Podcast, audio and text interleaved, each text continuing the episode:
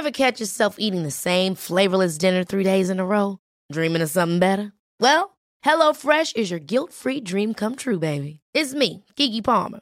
Let's wake up those taste buds with hot, juicy pecan-crusted chicken or garlic butter shrimp scampi. Mm. Hello Fresh.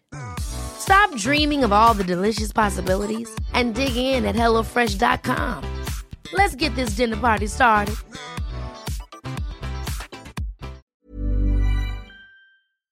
En el episodio de hoy hablamos de significado y estructura de las comunidades, Importancia de las familias y la emocionalidad. comunidades intencionales y tribus. Hagamos comunidad para derrocar a las élites. Bienvenidas todas las personas que nos ven y nos escuchan. Esto es Amor Fati. En la infinita brevedad del ser. Yo soy Aldo Acre. Yo soy César Jordan. El tema de hoy es hacer comunidad para resistir a la opresión. Antes de dar inicio a este episodio, como siempre, queremos recordarle a nuestra amada audiencia que si no se han suscrito a nuestro canal, háganlo ahora. Denle click a la campanita para que les llegue notificación cada que saquemos un nuevo video. Si les gusta lo que hacemos, por favor, ayúdenos compartiendo nuestro contenido para llegar a más personas y así seguir creciendo. Síguenos en todas las redes sociales como AmorFatiMX. Eh, toda retroalimentación es más que bienvenida. Nos encantan sus comentarios, sugerencias e historias. No se olviden de mandar su solicitud para pertenecer al grupo privado en Facebook de Comunidad Fati para participar en el programa de Voces de la Comunidad. Si tienen oportunidad de darnos un donativo, algún aporte económico, lo agradecemos de todo, todo corazón. Eso nos ayuda muchísimo a sostener y seguir desarrollando este proyecto. Muchísimas, muchísimas gracias a todas las personas que nos ven, nos escuchan, nos apoyan y nos acompañan. Y bueno, pues un saludo y un abrazo muy grande a, a todos todas, así ahora sí generalizado, ya saben que ya comentamos en episodios anteriores cómo ah, eh, cambió un poquito la dinámica para estos. Vamos en, en- en siguientes, en, la siguiente, en los siguientes episodios Ya después de este, vamos a retomar los saludos y todo, pues eh, saludos especiales y todo eso. Pero saludos, saludos y muchas gracias. Sí, muchas a gracias. todas las personas que nos, nos han hecho apoyos y durante este mes también. que no Donativos y todo. Muchas gracias a todos los que nos han donado. De verdad que agradecemos un montón. Muchas, muchas gracias. Gracias a ustedes este proyecto sigue, sigue continuando. Y pues nada, este año inicia, traemos un montón de planes, se vienen cosas chidas. Y, y nada, estamos empezando ya como con nuevo contenido más positivo, más generador, más, creador de comunidades. Y van a ver, van a ver el cambio, ¿no? Eh, muchas, muchas gracias por estar aquí, gracias por su apoyo, gracias por sus comentarios, gracias por sus mensajes, por todo, por todo, de verdad, ya, muchas gracias. Comenzamos. Amigo, Hermano. ¿cómo estás? Bien, bien, pues ya sabes acá, ¿no? Este, Iniciando el año. iniciando, bueno, pues ya sabes la segunda, la segunda semana. Entonces te preguntaba y no me respondiste. ¿Hasta cuándo se de- deja uno de decirle feliz año nuevo a la gente? Eh, ¿Tú qué opinas, Luis? pues ya hasta termina enero, ¿no? Y ya. Sí, no, enero. Sí, es- enero, enero es como pues, el, el mes de Enero. arranque. Yo el último día que lo hago es el primero de enero y ya. Yo, no, yo nada más es una vez en la cena. Sí, oye, sí, ¿por qué? No, yo, pues porque yo tampoco te encuentras a gente que no viste. Ah, bueno, es cierto, Sí, claro. Ah, bueno, a eso voy. Como Sí, una o sea, semana rezagada ya. Ajá, o sea, no, no de que te, de- busques a las personas para decirles feliz año, sino que la- a la gente que te encuentras, Sí, ¿hasta cuándo le dices feliz año? Mira, yo. o sea, ¿15 días de enero? 15 días, 15 días. 15 días y ya. 15 días y ya fue, ya El arrancó que el es año. chingón es ¿no? chingón y el que no es chingón no es chingón. Sí, ya. Ya si ves a alguien 15 después días. es como, tal vez preguntas cómo te va Entonces sí, en este feliz año. año. Feliz año todavía. Feliz año, feliz año es hasta los este. Sí, 15 días 15 por días. tú. 15 días. Ya después nada más deseas que va, estén comenzando bien el año, ¿no? No es como deseo. Pero feliz año nuevo, 15 días. Sí. Yo también veo como una buena Aprox, aprox. Pero para la gente que no has visto, ¿no? Sí, para la gente que nos ha visto. Sí, porque siempre falta el rezagado que pues, tu compita que ves hasta 15 días porque se va de vacaciones o cualquier cosa. Mm, ¿Qué digo? Desear felicidad y desear buenos días y desear buena vibra y abundancia todo el año. Todo el año, por supuesto. Todo el año. Claro, pero el claro. feliz año nuevo, 15 días. Sí. Va, estoy de acuerdo. Estoy de acuerdo. Nueva ley se acaba de establecer. no, no es cierto, ya saben, ¿eh? O sea, No queremos a imponer empezar, nada. no queremos imponer nada. ¡Oh, ya también imponen el año! ¿Quién Ajá. se creen? Imponemos la- las reglas de las felicitaciones. Oye, las, nos- cordialidades sociales. Nos han llamado mucho ignorante este año. Bendito sea Dios. Pues mira, qué bueno que nos recuerdan que sí lo somos. No, completamente, güey. ¿Quién no lo es? ¿Quién no ignora algo o muchísimas cosas en esta? Completamente, güey. Es, bien bonito que sí te pongan los pies en la tierra, güey. Sí, por Lo supuesto, es, por supuesto. Lo es. Más cuando estás... Mira, yo no había dimensionado el alcance de- del podcast, pero apenas me puse como a, a reflexionar y, y ni siquiera es que necesitemos los miles de millones de, suscriptores, ni mucho menos. O sea, la realidad es que llegar a personas de otro país y que nos manden mensaje, que nos digan, hey, pues gracias a ustedes cambié mi forma de ver, o gracias a ustedes esto, o me acompañen Sí. en esto. el- Hermano, qué bonito, Sí, qué bonito sí, sí. Y, y justo eso, ¿no? El, eh, el estar frente a, frente a aquí, carnal, que lo empezamos solamente para grabar nuestras conversaciones en realidad, Sí. ¿no? Que la idea era como, pues ya estábamos platicando, dijimos, güey, pues hay que grabarlo, ¿no? Hay que Pues, grabar. A ver qué sucede y qué ocurre. Claro. Como siempre con una intención muy clara que teníamos que era la de incentivar la conversación y planes que traemos, ¿no? Que, que ya irán viendo cómo se desarrollan en el año. Pero, pero no sé, de, de pronto yo no me había puesto como a reflexionar justamente sobre esos dos años y ahorita dije, "Ey, qué bonito. Pero lo que voy es que cuando tienes esto, cuando estás acá y, y como, como va creciendo el podcast y luego imagínate, eh, a finales de noviembre, principios de diciembre, pues salimos en, en las preferencias de primeros lugares de muchos de, de las personas que nos siguen. Sí, un saludo a toda Nicaragua, que somos número uno en Apple Podcast. Salimos ¿no? en Eh, Apple Podcast como el número, número uno, en en espiritualidad, espiritualidad. hermano, Nicaragua. Y Una- el- un gran abrazo México. a toda la bella Nicaragua. La verdad es que muchas gracias por el apoyo. Y bueno, en México estamos en sexto curioso, lugar. nunca nos ha llegado ningún mensaje de Nicaragua. Pero pues tal vez no, no son tan este, extrovertidos. No, es que aparte, ¿sabes qué es raro? tal vez no son tan ¿Te comunicativos. has dado cuenta que a veces nos dicen en, en, en TikTok, luego, sí, de, yo los escucho en, en Spotify o los escucho en tal lado y nunca les había puesto cara? Ajá, sí, sí, es cierto. como que más bien, como no hay interacción ahí, porque Sí, no hay sí, manera sí, de exacto, int- exacto. No sabemos. No hay, no hay chats ahí para... no Claro, sabemos cuánto, cómo está llegando, ni a dónde está llegando, ni mucho menos. Y en Spotify te aparecimos en el primer lugar para muchas personas, ¿no? De, de- Hermano, y somos y salimos en el, en el número 8 en México de espiritualidad. Y en. México sabemos que Seis, hay número 6, podcasts. número 6. Número 6. Y sabemos que hay varios podcasts. Hay muchos. En México hay muchos podcasts de hay. espiritualidad, sí, por supuesto. Entonces, creo yo que, que ese impacto que estamos generando es muy bonito, pero lo que iba es que cuando estás de este lado y empiezas a ver eso, pues es en algún punto, si seguimos creciendo, que vamos a seguir creciendo gracias a ustedes también. Muchas y- gracias, En compañía y con todo esto que traemos. Pues corre el riesgo uno de perder el piso por decir, ah, yo ya, me escuchan, y aparte de esto, ¿no? Entonces, que hay un montón de personas que diario, y en TikTok, bendito sea TikTok, que de pendejo no nos bajan, que todo el tiempo nos estén recordando que somos indios ignorantes, yo lo agradezco. Sí, Lo sí, agradezco todo, todo se agradece, por supuesto. En realidad, Es una ayuda, es una ayuda, claro. honestamente. es Bueno, ayuda. tampoco depender de ello, ¿no? En realidad creo que pues, el, el trabajo es nuestro y debemos de pues, mantenernos Pero es una siempre ayuda, en, te digo, en es una ayuda. Eh, sí, po- mira, es un recordatorio, ¿no? De, de también como pues, reconocer la ignorancia propia, porque por supuesto abarcamos tantos temas que pues no, sería muy, muy tonto, muy ingenuo, muy, eh, muy ególatra el creer o el, Que somos el pensar expertos en todo. que somos expertos en todo lo que tratamos. Para nada, ¿no? Hay muchos temas que pues tratamos el- por la superficie y solo conversamos al respecto de lo, que, de lo que entendemos, de lo que comprendemos, de lo poco, mucho que hayamos estudiado, lo que sea. Entonces, pues es eso, ¿no? Recordar mantenerse siempre en humildad y, y- y reconocer la ignorancia porque pues de ahí parte uno para aprender. Y qué bonita la oportunidad de aprender. Qué bonito. Siempre, Qué siempre. bello. Entonces, muchas gracias, muchas gracias. Muchas comunidad. Estamos gracias. iniciando el año. Feliz año, porque todavía no pasan los 15 días. Este sale, tal El vez ya nueve, pasando, ¿no? los, el, pasando, pasando los 15 días, tal Este vez. sale 9. Es el 9. Ah, entonces todavía no. Todo, todo- sí, vale. Estamos dentro de nuestra regla que acabamos de poner, de imponer. De impone, exactamente. De que pasando 15 días ya no se Reglas dice feliz año. Ya no se dice feliz año. Se desea, hay buenos deseos para todos los días, buenos deseos. No, pues muchas gracias, muchas gracias, Diego. Aprovechando que el tema es del poder de la comunidad, muchas gracias por acompañarnos, por escucharnos, por su buena vibra, por su retroalimentación, por los intercambios. Yo he intercambiado mensajes con muchas personas en, en mis, redes, mis redes privadas. Y, uy, hermano, mm, siempre yo me la paso preguntando, pues yo es que me la paso preguntando. Y, y he recibido un montón, tanta buena vibra y aparte tanto feedback, como de cosas que, que no entiendo, que no sé, y ves las que todos los pensamientos son muy distintos y que hay gente especialista en una- cosa y otra especialista en otra, que te va tanto, vas generando esa comunidad justamente. Claro.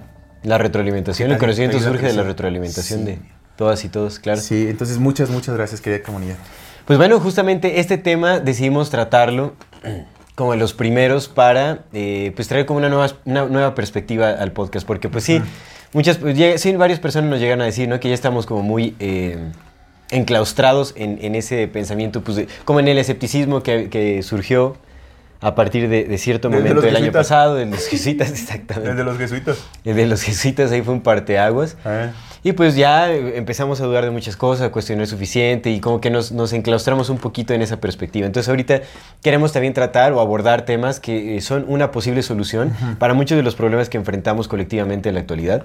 O al menos nuestra posible solución. Nuestra posible, sí, no, pues una posible solución en general porque pues al final es, es aplicable colectivamente, ¿no? Entonces, digo, si, si es nuestra, definitivamente es para muchos también.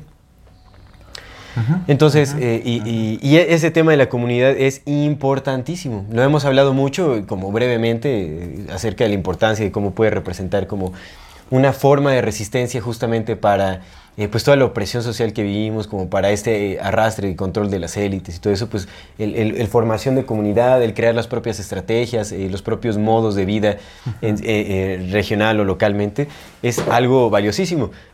Hay muchos ejemplos en la vida humana en donde se puede apreciar justamente cómo eh, eh, eh, la fuerza de- del colectivo Sí. ha servido muchísimo para contrarrestar como justamente imposición de, de algo, ¿no? Eh, ya sea de empresas, eh, como el- sí, la imposición de un sistema, ya sea de, de alguna empresa, algún gobierno, de, de grupos este, eh, delictivos armados, ¿no? La- el poder de la comunidad tiene muchísima, mucha, mucha- o sea, muchísima fuerza y es una excelente herramienta justamente para soportar, y no solo soportar, sino también vencer o derrocar ciertos intentos de opresión. ¿Cambiarlos? Exactamente, transformarlos. Entonces, pues estaremos hablando de este tema, analizando pues varios aspectos de lo que representa una comunidad eh, pues a escala tanto local como global para ver qué podemos hacer, cómo podemos formar comunidades y qué importancia y relevancia tiene esto en nuestros días. Pues vaya, ¿qué es una comunidad para empezar? ¿no? ¿Qué Digamos es? la definición. La definición oficial es muy sencilla, es como conjunto de personas eh, eh, que viven en un, mismo- en un mismo lugar y que comparten intereses, eh, creencias, hasta religión, etcétera, ¿no? Depende. Entonces es como muy este. Que tienen intereses en común. Que ¿no? tienen Por intereses en de común, exactamente. comunidad. Ajá. O también grupo social del que forma parte una persona. Pero bueno, el- estos grupos pues tienen intereses en común siempre. Es, es como una...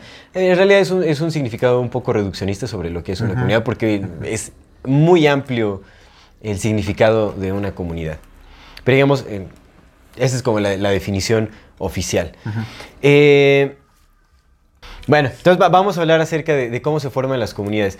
Yo la verdad es que estoy muy, muy agradecido con esta vida porque eh, he tenido la oportunidad de, eh, de participar en varias comunidades intencionales, de, de hacer trabajo comunitario. ¿Por qué le llamas comunidad intencional? Desde hace rato que lo estaban mencionando me, me- me surgió la duda. La comunidad intencional. Ajá, ¿por qué? Eso, ha- hablemos, me gustaría que especificáramos el tema de comunidades intencionales porque es muy específico. Ah, ok, ok, ok.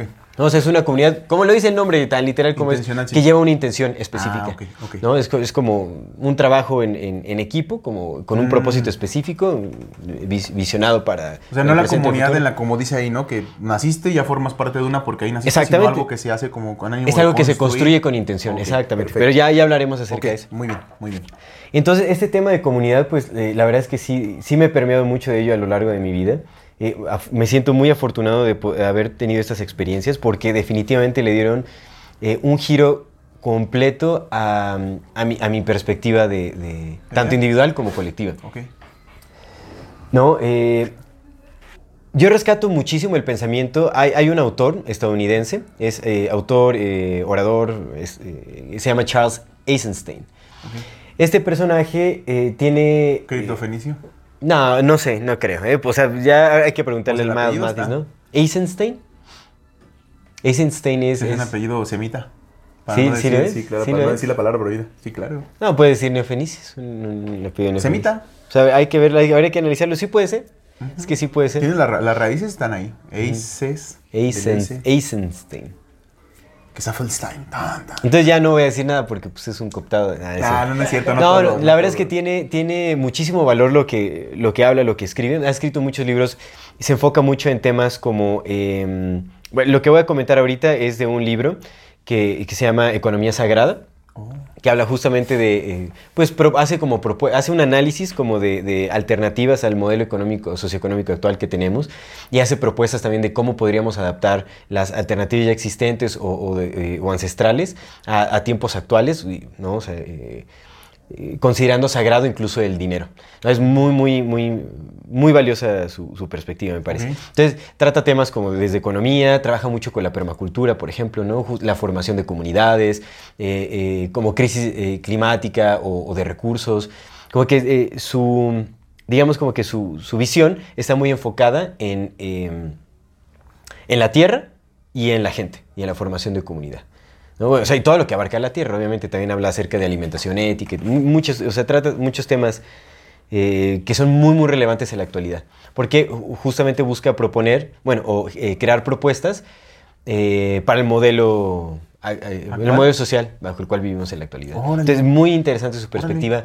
Tiene también, siento que eh, tiene un don de comunicar las cosas, es muy elocuente al hablar, como el uso de sus palabras. Entonces, ya t- tengo muchos años siguiéndolo, eh, le he perdido la pista como los de- desde la pandemia, increíble cómo he perdido mucho, desde la pandemia como que perdí un poco la pista de muchos personajes que, que seguía que trataban como este tipo de temas.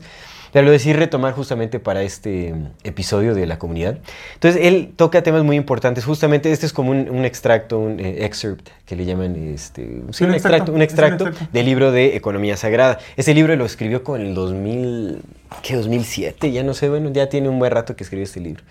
Tal vez antes, no me acuerdo. Ajá. Pero habla justamente de cómo eh, la economía monetaria, digamos como el sistema eh, económico actual, que se basa en, en- en el dinero, en la moneda, eh, destruye estos vínculos que son fundamentales para la formación de una comunidad. ¿Por qué? Porque dice, bueno, las comunidades, una comunidad eh, se, se forma a partir de los regalos que nos damos las personas, la entrega. Y lo que hace el dinero es eh, quitarle valor a aquellas cualidades que tenemos los humanos para ofrecernos los unos a los otros. El valor real. Porque ya se pasa, cuando se traslada a la moneda, entonces ya no importa la persona. Importa si tienes dinero para pagar, importa si la persona tiene dinero para pagarte. No importa el valor intrínseco, diría Roberto Martínez, que tenga la persona. ¿Cómo se apropió de la, de la palabra? No, pues ya, yo ni sabía, pero cuando se empezaron a reír cuando lo mencioné, se cagaron de... O sea, Es pues que se ya. hizo muy famoso porque haz de cuenta que en una parte dice, no, es que se aventó un chorote para decir una cosa bien sencilla, o sea, como que lo complicó de más y la gente se tomó de ahí como de... Sí. Es un- el, el valor es una, una adjudicación intrínseca de las cosas que... Y es como de... ah, Y de ahí como que la gente... Ya se... Sí. Está bien, pero bueno, en fin. Se pierde como este valor intrínseco de la persona y de las cualidades que ha desarrollado a lo largo de su vida. Porque, pues si tienes el dinero para pagarlo, pues lo pagas y ya. Puedes pagar cualquier servicio, puedes pagar cualquier producto, puedes pagar cualquier cosa. Pues puedes comprar hasta amor, ¿no? Entre comillas. Exactamente, puedes comprarlo ilusoriamente. ¿no? Porque hay algo que detrás de todo esto que no se puede comprar, que eso es, eso es lo, lo que es el valor que le regresa a la comunidad, al producto, al servicio, ¿no? O sea, que va conectado directamente a la gente. Directamente. Entonces, si una economía se basa específicamente en los regalos, cuando todo, cuando ya todo se obtiene a través del dinero, ya no hay regalos. Ya no hay regalos. O sea, ese valor de qué tan bonito se siente que alguien llegue como con un obsequio Ah, para sí, ti, pensado en ti, o sea, que, que pensaron en, o sea, Ojalá algún día me pasara. en tus gustos. No, no, no, sí está bien bonito. No, sí está bien bonito. claro. Es No, muy no bello. pasado, pero sí es muy bello que alguien tenga un detalle contigo. O sea, oye, cuando nos hacen un dibujo de amor fat y todo eso, oye, Sí, eso, eso no se compra, carnal. eso no es- claro, o sea, piensa en la diferencia de si nosotros le decimos a alguien, oye, dibújanos un retrato y te pagamos tanto. Sí, como, sí, ah, bueno, va, pu, pu, pu, te hace un retrato y ya. Pero alguien que lo haga de corazón, así como con su sello específico y, ese amor que se siente de, de que lo están haciendo por ti, para ti, eso no lo compra el dinero, pero para nada. Y ese, ese claro. vínculo únicamente existe en las comunidades. Eso ya no existe en las sociedades. Las sociedades se basan en este sistema monetario y el dinero destruye ese vínculo. Bueno, no lo destruye, lo pasa a las sombras. Sí lo mercantiliza.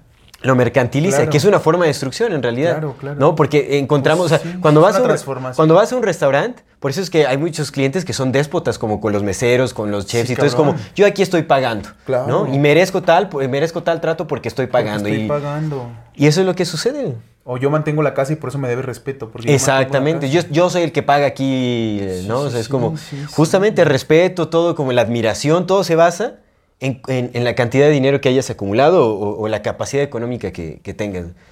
Bueno, mucho de ello por lo menos. No quiere decir que eh, sea completamente así, ¿no? Porque ahí entra también la familia, los valores en la familia, la unidad familiar y todo ese asunto, que es como el inicio de la comunidad. Ahorita habla- hablamos un poco de eso. Sí, pero- sí, claro, ok. entonces, si desaparece esta capacidad que tenemos los humanos de darnos regalos en el día a día, ¿no? O sea, de, de abastecer nuestras necesidades a partir de regalos. Entonces desaparece ese sentido de comunidad. Porque ento- entonces el enfoque ya es generar ingresos económicos monetarios para adquirir todos los bienes y servicios, bienes, eh, ser- sí, bienes y servicios que necesitamos para, para el día a día. Sí, dejas de ver a las personas por su, por su valor y lo ves por su utilidad. Exactamente, se vuelven una utilidad más. Sí, sí, porque el valor es una cosa, ¿no? Y eso, y eso cuando tienes un contacto directo con la persona. Porque la mayoría de ocasiones, o sea, o servicios- muchos servicios los obtenemos por internet. Sí, ahora ya Muchos servicios, o sea, pues vamos a los supermercados, vamos a, ¿no? O sea, a- en los Oxxos ya agarras todo aquí en México, por ejemplo, ¿no? Ya todos los servicios. Todo ya es, es una forma muy indirecta de obtener las cosas. ¿No? O sea, pues... Sí, cada vez el contacto humano se va limitando. Exactamente, Ya no es exactamente. Sí, por eso es que valoramos tan poco los alimentos, por eso es que hay tanto desperdicio también, si te pones a... Se nos olvida que esos alimentos, para, para que existan esos alimentos, alguien tuvo que haber trabajado en la tierra. Alguien tuvo que haber puesto gotas de su sudor para que, ¿sabes? O sea, para que arar la tierra o mejorar la tierra o hacer la composta o yo qué sé, o sea, para sembrar, para todo lo que se necesita de hacer crecer un alimento.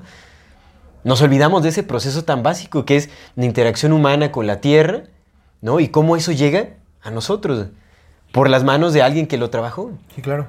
Ya no existe ese vínculo. Sí, sí, sí. Sí, sí. Entonces, eso, eso a mí me parece fundamental para Pues entender. existe, pero cada vez menos, ¿no? Ajá, existe, por supuesto que existe, pero se está, se está acabando. Sí, y ahora, lo están con, e- con la digitalización de nuestras sociedades eh, modernas, eso está desapareciendo aún más. Porque ya ni siquiera nos estamos desplazando al supermercado, ya pedimos todo en Amazon, en Mercado Libre, llega, lo que sea, claro, y güey, te llega a la puerta de tu claro, casa. Entonces, imagínate, es aún más indirecto. Sí, ya no, ya no tienes que tener contacto. Ya, por ejemplo, va, pides un Uber, güey, ya le puedes poner la opción de que no quieres que te dirija la palabra. Sí, es- Está bien cabrón. Oye, está ¿es en serio? Sí, güey. ¿Ah? Puedes afectivar la opción de que no quieres que te hable. Qué loco, Te lo juro. está súper Imagínate feo, qué groseros, güey. Qué groseros nos hemos vuelto, amigo.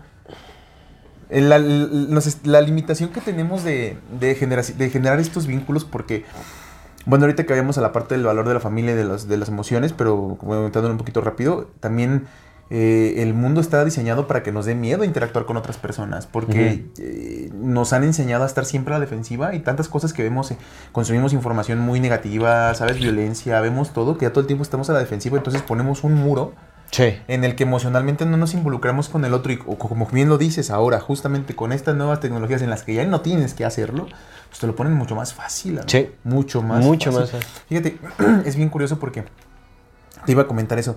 Eh, ¿has- ¿Has visto a la, a la bandita que dibuja como cómics y todo eso? Sí. Son muy, muy peculiares, muy particulares, son muy callados, muy introvertidos y muy como inseguros. Mm. ¿sabes? Y tienen unos talentos bien impresionantes. Sí, cañón. Pero los- se los guardan así y sus comunidades suelen ser como muy, muy cerradas, pero todas basadas en el en esta inseguridad de no, no y no inseguridad porque no se sientan valiosos, sino porque no se abren hacia otras perspectivas y entonces eso va generando problemas. Se quedan en la friki plaza.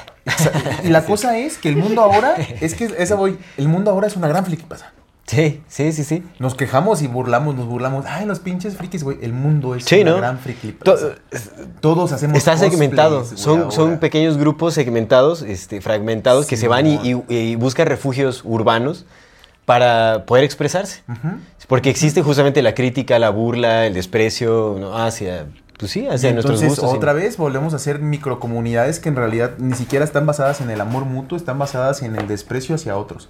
O en el desprecio hacia uno mismo, por eso se vuelven Pues, tan cerradas. en, en la sensación de rechazo, ¿no? En el sentir de. Pues sí, no, en no, no, no re- fundamentadas en el amor. claro. Decir, ok, estos güeyes me caen muy bien y pues me la paso muy chido y aquí, aquí y aparte estamos como con- co- buscando el crecimiento de otras comunidades. No, es como en el mundo me rechaza y pues nada más puedo con estos güeyes que están igual de rechazados que yo. Sí. Y eso, todos. Todos. O sea, es, no, todo el mundo es una gran friquitaza, loco. Todos estamos en nuestro propio nicho. Ah, los, eso, eso es conspiraciones como yo, yo me voy con los conspiranoicos. Ujú. Estos son iluminados como yo, yo me voy con los iluminados. Estos son este, subbecerros como yo, trepacerros como yo, me voy con los trepacerros. Sí, sí. Son marihuanos como yo, me voy con los marihuanos. Y todos los demás. Pero bueno, sigue. Sí, eso es cierto. No, o sea, creo que, creo que también muchas de, de las que llamamos comunidades modernas, en la, o sea, ahora, eh, no generan como vínculos tan profundos, porque en realidad eh, su base es eh, algún interés más superficial que intereses eh, profundos sobre, que tratan sobre nuestra existencia, sobre la subsistencia en, en- en ese- pues sí, en, en la tierra, ¿no? En, donde estemos parados. Entonces creo que sí, sí, eso es cierto. O sea, muchas de las comunidades no son, no, no están tan fortalecidas porque justamente nacen como de, de encontrar refugio del rechazo social que se siente. Del dolor y del rechazo. Y aparte, los intereses por los cuales se unen muchas veces son superficiales, o sea, no, no, abarcan o no tratan necesidades. Sí. Que ese es otro punto. Por ejemplo, algo que es sumamente necesario también para la formación de una comunidad es que las personas que la conforman nos necesitemos los unos a los otros. Nos, realmente nos necesitemos. Para que crezca, o sea, para que nazca y crezca ese sentido y esa recognición de, interdependencia. De que realmente dependemos los unos de los otros.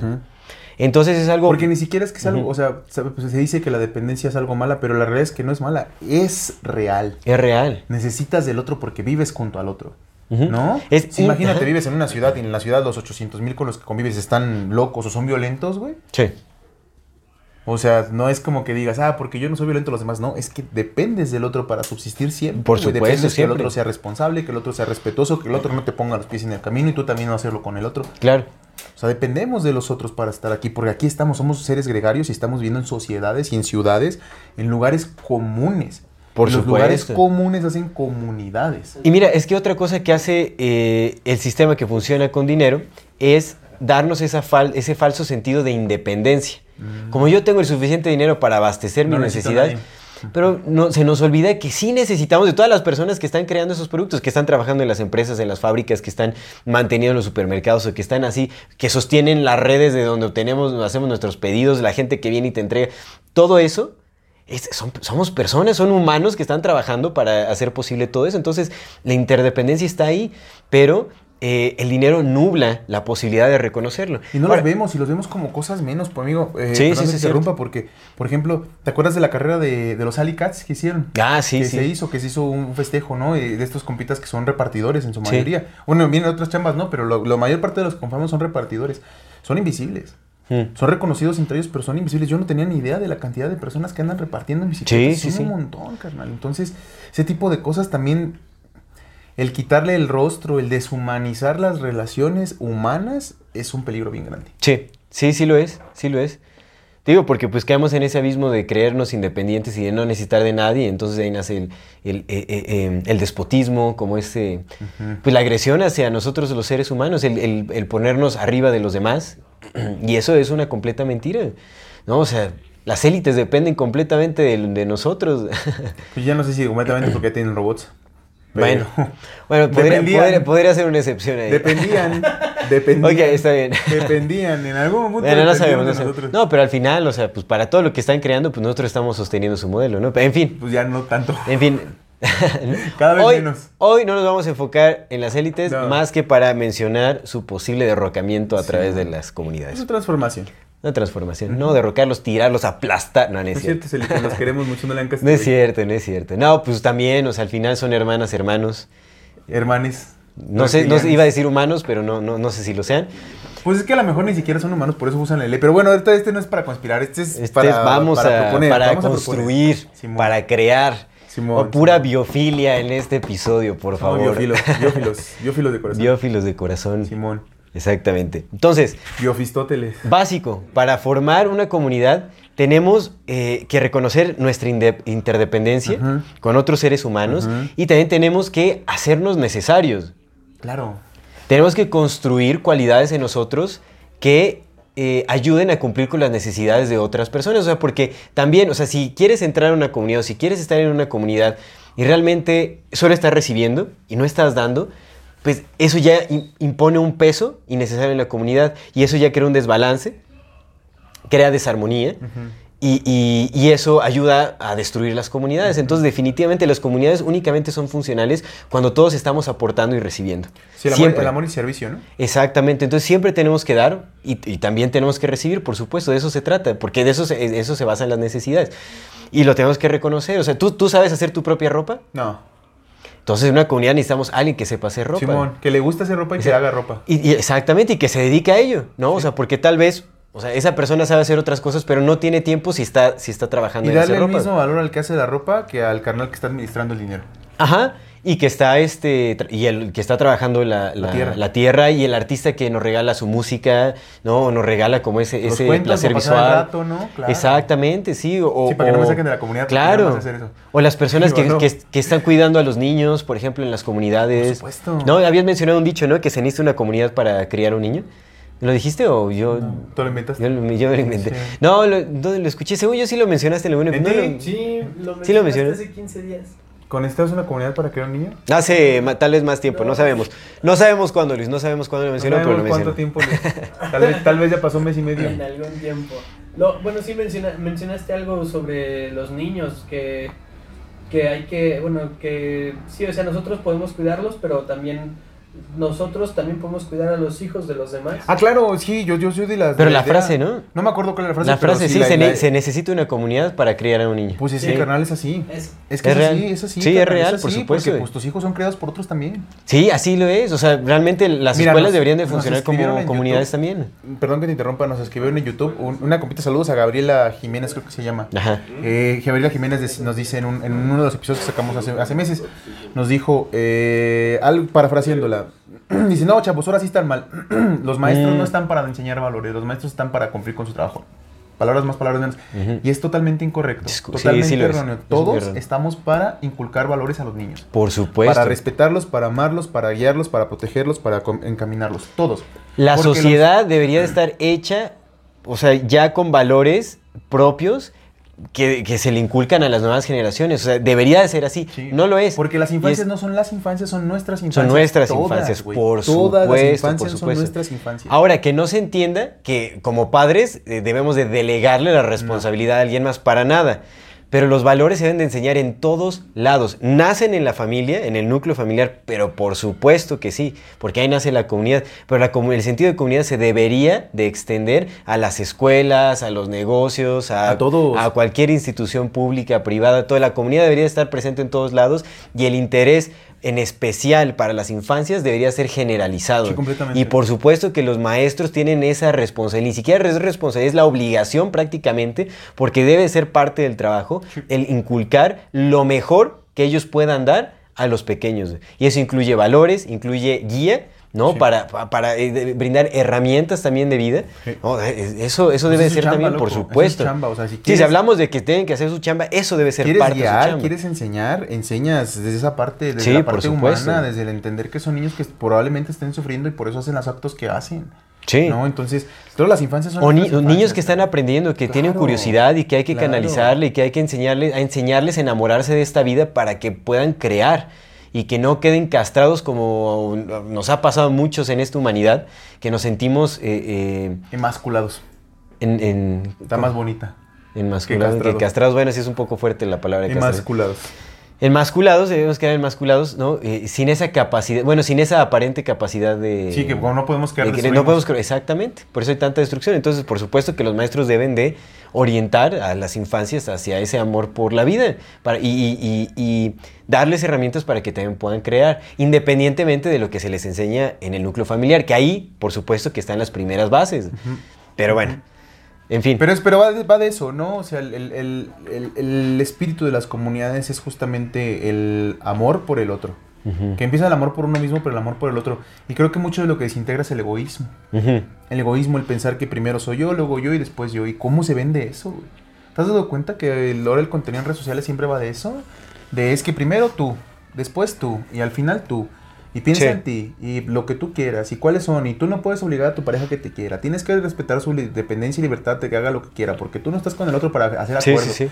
Hay, una, hay una psicóloga que se llama Nidia Caraviglio, una cosa así, ¿no? Ajá. A mí me gustan varias cosas de las que dice, pero hay otras en las que estoy completamente en desacuerdo porque nadie tiene la razón absoluta. Ni Sí, yo, ni ella, ni nadie, güey. Por muy Sí. inteligente que sea, nadie tiene Pero es bien la- pilas esa señora. Lo sé, ¿eh? Pero pues, carnal. Ah, hay cosas, hay cosas. Que, que diga que no, que los, las parejas no tienen que tener acuerdos porque se tienen que basar en su amor de la libertad, señora. No diga cosas. Si estás en una pareja es porque no son perfectos, porque nadie es perfecto, porque no están iluminados, porque tienen un chingo de errores y porque necesitan ponerse de acuerdo porque los acuerdos son la base principal de una comunidad. Sí, no, los acuerdos son fundamentales, por para una supuesto. comunidad. por supuesto. ¿A ti que qué te gusta? A mí me gusta esto. ¿A ti qué te gusta? A mí me gusta esto. Mira, nos gustamos, nos queremos, Simón. Sí nos gustamos y nos queremos. Queremos estar juntos, Simón. Entonces hay que cambiar cosas, sí, a huevo. A mí me parece exageradamente romántica la idea de que a partir de esa absoluta libertad y que respetar y que te hagas todo por acá y lo que cada quien quiera Y nos vemos nos nos encontramos en armonía. No manches, o sea, no puedes construir algo si no hay acuerdos. Entonces hay que tener Los que- acuerdos forman las bases hay que, de hay que cualquier ver, güey, cosa. La señora está muy promovida ahorita. Está muy Sí. promovida. Entonces hay que ver qué es lo que estamos escuchando para poner en consideración qué es lo que estamos escuchando. Es que se- sí. Eso es lo que está diciendo. Es un referente a. Mándense la chingada cuando quieran. Eso no es crear comunidad. La comunidad se fortalece en el ánimo de decir, güey, la estamos cagando, vamos a construir. Trabajémonos, claro. Hay que, el, el amor se construye. El amor no es algo así que se. Pues no. Que sean mariposas y colores eh, todo el tiempo y, y que sea así de Y perfecto. seguro el va a amor se alguien a decir, no, es que no entendieron a, a Nide. Probablemente, pero lo que está... lo Bueno, a mí, me gustaría, a mí- a mí me rescato- gustaría escuchar ese, ese video que dices, porque he escuchado otras cosas. Hay un no- montón. no- Igual. la- el- Porque su- se habla de mucha responsabilidad, Pero ¿eh? Se habla de se mantiene, responsabilidad. amigo. Su speech se mantiene en cuanto a relaciones de pareja, donde dice que los acuerdos, que para qué se ponen acuerdos si el- te tiene que llamar con, con tal y como eres. Pues no, señora, no chingue. No es Ok. cierto. Las Bueno, voy- voy a comunidades- checar ese- Las ese comunidades establecen acuerdos que se tienen Sí, que eso sí, respetar. eso sí. Está bien, no se cumplieron. Ok, ¿por qué no se cumplieron? Empiezas a conversar. La conversación y la comunicación son fundamentales en los sistemas en los que debemos de vivir, por supuesto. ¿Por qué no se respetaron? Porque siento que no va conmigo. ¿Por qué? Por esto. ¿Podemos hacer algo? Simón, ¿no podemos hacer nada? ¿Te Por quieres ser supuesto. responsable? Yo, yo soy de la idea que uno no tiene que hacer absolutamente nada, porque nadie está obligado a nada, cuando no quieres que algo funcione. Pero si quieres que algo funcione, a huevo tienes que hacer Sí, cosas. por Tienes supuesto. que hacer Por cosas. supuesto. No, o sea, eso va, o sea, imagínate, tienes un hijo con otra persona y la otra persona dice, no, porque mi libertad es no querer a la hija, pues ya lo tienes, hija. ¿Quieres? ¿Quieres tener un hijo? Hazte responsable de ese hijo. Claro. ¿Quieres tener una comunidad? Hazte responsable de tu comunidad, lo que, lo que dijiste. Para que una comunidad funcione tienes que hacerte responsable de tu Sí, por comunidad supuesto.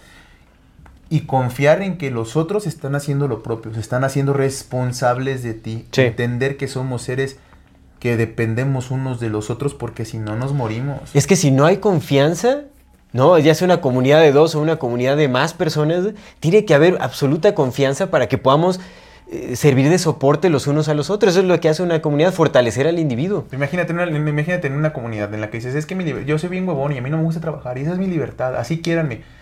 Pues no, hijo. No, te digo, o sea, porque al Tu final... libertad, pero tienes que no, y, y ese patrón se puede repetir, entre más se repite, pues entonces ya eh, va a ser un porcentaje cargando con las personas que no quieren adquirir responsabilidad y no quieren aportar a una comunidad, entonces eso no es viable, eso no es Porque sostenible. quieren una libertad absoluta en la que no tengan que hacer nada más que ser libres, pues no funciona No, así, porque que- tenemos una responsabilidad como seres por supuesto. humanos, loco.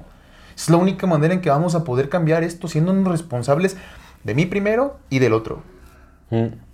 Punto. Sí, sí, y sí. que el otro se haga responsable. Mira, hasta podríamos invitar a Chiaraviglio. Sería chévere, sería chévere. Ojalá, bien, ojalá, porque pues sí hay muchas cosas que están ahí, pero yo lo que voy es ese punto, ¿no? O sea, la responsabilidad va desde el principio. No, no puedes crear una comunidad sin base en, Sí, no, basada sin la para nada, tiene que haber responsabilidad. ahí. Sí, sí, sí. Mira, yo- Charles Eisenstein le dice, o sea, que tiene que haber obligaciones. También que, que son más, o sea, fíjese, es como tienes, tienes que hacerlo porque tienes que hacerlo, porque si no, no puedes formar parte de una comunidad. Y no es que las comunidades tengan que ser exclusivas para nada, pero es que hay un funcionamiento muy específico para que salga adelante una comunidad. ¿No? O sea, o, o todos jalamos parejo, haciendo, o sea, funcionando en nuestra diversidad, cada quien con sus cualidades y características diferentes para aportar, pero todos tenemos que hacer algo, Claro. todos tenemos que aportar para Claro. poder recibir. Claro. Y eso genera muchísima confianza, justamente, porque si ves que hay personas que no están jalando parejo, pues, ¿cómo puedes entregarles confianza? No, si, si, si, si sabes que no están haciendo lo que les correspondería. Es correcto. Por supuesto. Fíjate, estaba, estaba leyendo en, eh, a un pastor que, este- que y- de Estados Unidos, ¿no? Y me mencionaba algo que me gustó mucho. Decía que, el- que la comunidad, que haz de cuenta que es como una inversión. Eh, tú quieres como, si quieres retirar algo del cajero, o sea, pues si tú quieres retirar dinero de un cajero, pues tienes que primero chambear para que en el cajero haya algo. Sí. Porque si no, ¿qué vas a retirar? Lo mismo pasa en la comunidad. Dice, ¿qué, es- qué esperas retirar tú de tu comunidad? Amor, comprensión, cariño, confianza, eh, esta... Ternura. ser- ternura. ¿Qué- ¿Cómo dijo eso? Amor, comprensión y ternura, ¿no? amor, comprensión y ternura. Sí. Eh, Ah, pobrecillo, yo sentí bien feo es que cuando sí lo- está lo- gacho, güey. Pues Pero- claro, sí se ocupa. Bueno, entonces, porque por- precisamente lo necesitamos todos, Sí, güey. sí lo necesitamos. Lo necesitamos todos. Justamente. Y es una necesidad porque somos seres sociales. ¿Cuántos, ¿Cuántas problemáticas sociales no se solucionarían si tenemos el soporte de una comunidad? Porque justamente la comunidad fortalece al individuo. Todas esas cargas emocionales que tenemos y todo se alivian como no tienes idea. Cuando puedes compartir, cuando alguien te da palabra de aliento, cuando alguien te dice, ¿sabes qué? No tienes en dónde quedarte, vente aquí, yo te presto mi espacio, te vamos a dar de comer, aquí tómate un baño, tal, vamos a, para que al día siguiente amanezcas fuerte y va, vamos Justo, a seguir otra que vez. comentaste lo que, lo que iba yo, lo que dices, este, que me hizo mucho sentido, eso mismo que estás diciendo. Entonces dice, lo que tiene, ¿qué, qué, qué, qué quieres retirar? Pues eso, ¿no? Amor, comprensión, ternura, apoyo, ¿no? Que cuando te sientas de- de- de- derrotado, pues alguien venga y te abrace. Pero para poder retirar eso, o sea, para poder sacar eso de una comunidad, pues tienes que meterle. Sí. Lo mismo. Lo Exactamente, mismo, exactamente. exactamente lo mismo. Tienes que meterle amor, tienes que meterle ternura, tienes que meterle compasión, tienes que meterle trabajo, tienes que meterle esfuerzo, tienes que meterle acompañamiento. Por supuesto. Tienes que meterle. Porque la vida. Huevos. Carnal, yo, yo lo he pensado. pues, o varios. Ovarios, huevos y ovarios. Y cebolla. Y cebollas. no sé dónde hay la cebolla, pero las cebollas también. Sí, sí, sí. Pero, mira, yo, yo soy de la idea que esta vida no es de lo que uno le pida. Pide y te, la, te lo da. Por supuesto, manifiesta, ¿no? Pero la vida no es de lo que uno le pide, la vida es de lo que uno le mete. Lo que le metas, la vida siempre te regresa al todo y al doble. Siempre. Siempre. Pero es de lo que tú le metas. Si tú le metes odio, te va a regresar odio al doble, güey. Si tú le Sí. metes rabia, te va a regresar rabia al doble. Si tú le metes coraje, te va a meter- te regresar coraje al doble, güey.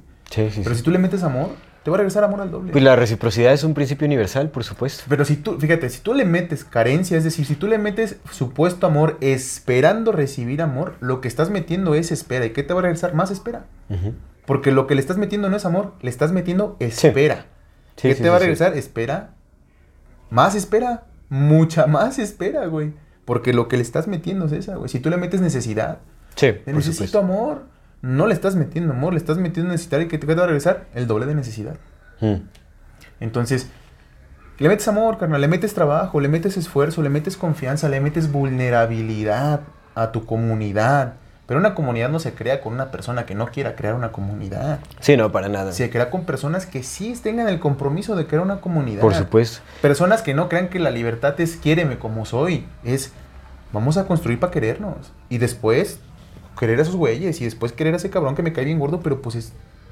Lo quiero. Sí, Y a lo mejor es chingaderas, güey, pero pues hay que hablar con él para que se pueda poner al tiro. sí. Sí, es- que fíjate que eso, eso me pasó mucho eh, participando como en, en voluntariados, en donde pues se formaban las comunidades de voluntarios. Híjole, había unas en donde pues los que trabajábamos duro, o sea, que metíamos así, sudábamos la gota gorda, dicen, ¿no? Por acá. Éramos pocos y de repente llegaban así como pues, algunos otros, este, pues llegaban otros visitantes, otros voluntarios, que no jodas, o sea, no hacían nada en todo el día y a la hora de la comida nada más llegaban y se sentaban a comer lo que uno había preparado y todo y dices, híjole. O sea, pues también con amor dices, va, ¿no? O sea, la pasamos y tolerancia y todo. Es que esa es la cosa. Pero es insostenible, Claro. carnal, Porque sí se siente como una carga. Es como, oye, Lo es. uno se está esforzando así como pues, un trabajar Es y uno llegue a cocinar y que nada más todo el día sentados viendo cómo uno ahí cavando este, hoyos para sembrar eh, árboles y todo y, y, eh, sentados platicando y así tranquilos y que de repente le hacían que sí te pasaban que la herramienta y así. Y después ya a la hora de la comida, pum, se sentaban y a comer así como todos y es como a recibir todos los beneficios, pero dedicaban poco esfuerzo y poco trabajo a las es cosas. que lo y es, como- es que lo es. Una comunidad tiene que ser recíproca. Sí, tiene que sí. haber, güey. Sí o sí. El amor es recíproco. El amor, Así es. El amor, eh, no el amor universal en el que pues a Dios poco le importa lo que hagamos porque pues sabe que va a regresar a él. No. No ese amor universal en el que la nada le importa poco porque sabe que todo está hecho de nada. No. El amor en acción tiene que ser recíproco. Sí o sí. Creo que se ha, se ha romantizado muchísimo esta idea del amor incondicional. No, o sea, es como no importa lo que haga, no importa, ámalo, ámalo con todos. Y no es mala la idea, pero no es sostenible, porque somos seres humanos Pues es que- y porque sí. conocemos poco de amor incondicional. O sea, creo que lo más cercano que podemos ver o percibir de un amor incondicional es de los padres hacia los hijos. Y eso también, o sea, lo vemos y no manches, estamos tan destruidos porque hay mucha carencia de ese amor. Pues porque somos niños haciendo familia. Exactamente. Pero mira, yo, yo el otro día lo pensé porque dije, a ver cómo resuelvo esta madre, ¿no? Porque yo soy de resolver cosas cuando puedo. Cuando puedo. Dije, ¿cómo resuelvo esta madre? Porque yo sí creo en el amor incondicional y creo en el amor así completo, ¿no? Pero dije, pero es que algo ahí está fallándome a mí, güey, porque yo también creo en la reciprocidad. Entonces, ¿qué pasa? Y entonces lo, lo formulé de la siguiente manera, a mi parecer. Doctor, Y- por favor, formúlemelo. Y es que el amor, pues sí, para todos, ¿no? Incondicional y sin esperar recibir nada a cambio, el amor. Pero la vulnerabilidad no a cualquiera. Solamente quien lo merezca. Y trabajar esperando, trabajar para alguien es, es mostrarte vulnerable. Mm. Trabajar para alguien es vulnerabilidad. Y creo, Confiar en alguien incondicionalmente es vulnerabilidad. Abrirte emocionalmente ante alguien es vulnerabilidad. sí, Mostrarle tus, tus miedos miedos más profundos a una persona o a un grupo de personas es vulnerabilidad. Confiar en que la otra persona va a cuidar de ti es vulnerabilidad. Y la vulnerabilidad no se da a cualquiera. El amor sí, te amo. Y quieres un plato de comida, aquí está. Quieres formar parte de eso, tienes que chambear. No quieres formar, cuando quieras comer y tengas mucha hambre, vienes, pero no eres parte Pero es de que mira, yo creo que o sea, habría que aclarar muchísimo qué, ser- qué entonces significa el amor incondicional, porque creo que, te digo, esa rom- la romantización del amor incondicional te lleva a pensar que tienes que aguantar, que tienes que tolerar, que tienes que ser permisivo, que tienes que hacer muchas cosas así, ¿no? Eh, o sea, pues casi casi como la, la idea de la Madre Teresa de Calcuta de, ¿no? O de, Jesús, ¿Vender niñas de? Jesucristo que te golpean. ¿Vender niñas y tener un... Sí, que es lo que dice, ¿no? También. Pero bueno, yo digo, la, la idea también romantizada de la de María Teresa, Ah, que de la... di- di bien porque... Sí. Porque doña señora madre Supuestamente sí, sí, sí, Calcuta no era así que cosas digas. bien se supone, por Bien supuesto. Digo, no lo he estudiado, pero pues hay que dedicarle un episodio. Sí, loco. En fin. Que tiene mucho sentido, carnal. Entonces creo que el amor incondicional, o sea, se, traza- se trata tal vez de, de, o sea, sentir ese amor esa, en forma de compasión también por quienes están sufriendo, por Deseo de supuesto. bienestar en el otro. Exactamente, pero no por eso va a haber permisivi- permisividad o tolerar actos de violencia, actos eh, que perjudican a los demás, a uno mismo Claro. que se per- donde se perjudican ellos mismos. O sea, creo que hay- se deben de imponer límites, creo que también se puede mostrar molestia eh, respecto a ciertas cosas, ¿no? Entonces, el, el amor tiene muchas formas de expresarse, ¿no? Entonces, creo que refle- re- debería de reflejarse como en ese intento o en, ese, eh, en el servicio de intentar ayudar a alguien, pero con limitantes también. Por mucho que nos duela, el amor incondicional también se puede mostrar en forma de un putazo. Sí, por supuesto. Por mucho que nos duela. Por mucho que nos duele. Por Sí lo es. supuesto. Sí lo es, güey. Cuando una persona está alterada, no le das un chingazo para que se calme. Y dice, ah, está bien, está bien. Sí, sí, sí. Por mucho que duela, el amor no es bello. El amor es. El amor es, es lo El que amor es, es. Y, y ya. No es bello, no es bonito, no es hermoso, tampoco es culero. Es. Pero la parte de la vulnerabilidad, que tiene que ver con mucha confianza, eso ya se trabaja. Y, y las, las, las comunidades tienen que partir en base a, a entender que todos somos vulnerables y que nos aceptamos con esa vulnerabilidad y que los que estamos trabajando es para protegernos unos a otros. Sí, por supuesto. Unos a otros. Y entonces de ahí va, güey. La cosa es... La cosa es que nos enseñaron a hacer comunidades partiendo del principio hippie de amor y paz. Y es un principio bien tonto. Por eso es lo que digo, la romantización de, de sí, no importa que, o sea, casi casi que no importa que no haga, o sea, pues está sufriendo, vive en cierta ignorancia, y tú apóyalo y dale de comer todo el tiempo y así como que... Por eso eh, hay, hay mucha romantización alrededor Está de, de esa idea. Porque pues a veces, y pues a no, veces o sea, el amor es dejar que se muera de hambre. También, Tristemente. también, sí, por supuesto. Tristemente, güey. Porque a lo mejor sí está sufriendo Sí, mucho. porque el entendimiento llega también a veces a partir del sufrimiento. Es como, bueno, o sea, aquí está lo que se puede hacer para, para que recibas ayuda, ¿no? Pero estás dispuesto a eh, eh, hacer lo que te corresponde para recibir esa, esa ayuda que se necesita o para obtener lo que necesitas, pues definitivamente tiene que haber reciprocidad. Siempre, siempre, siempre. Como dijo mi compita la playadina. Uno puede dar agua, pero no puede dar sed. Ujú. Sí, exactamente. Agua para el que quiera. Pero pues sed, pues ¿cómo? ¿Cómo te hago que quieras ayuda? Exactamente. Cómo extrañamos los que extrañamos cuando se nos viene todo el amor y toda la vida de golpe. ¿En qué momento el recuerdo se vuelve nostalgia y la nostalgia desolación? ¿Cuántos pasos nos separan del olvido? ¿Cuántas veces habremos de morir?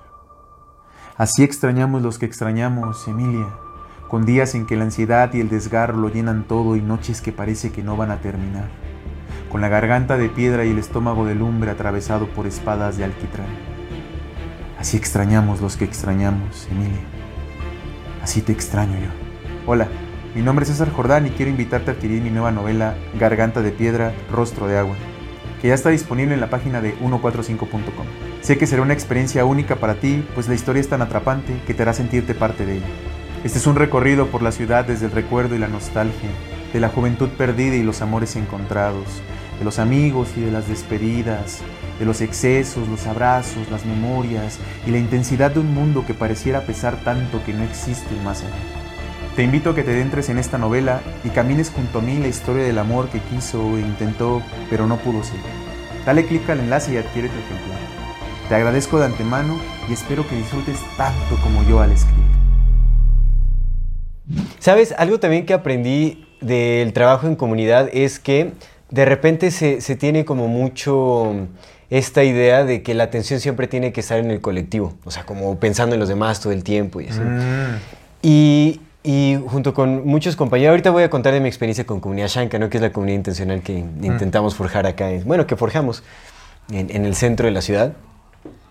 Eh, pero nos dimos cuenta de que realmente estamos también descuidando mucho como nuestra individualidad. Al, al, eh, hacer como este esfuerzo eh, o este sobreesfuerzo por enfocarnos siempre como en el colectivo y como todo colectivo y tal. Y no estábamos como viéndonos desde la individualidad.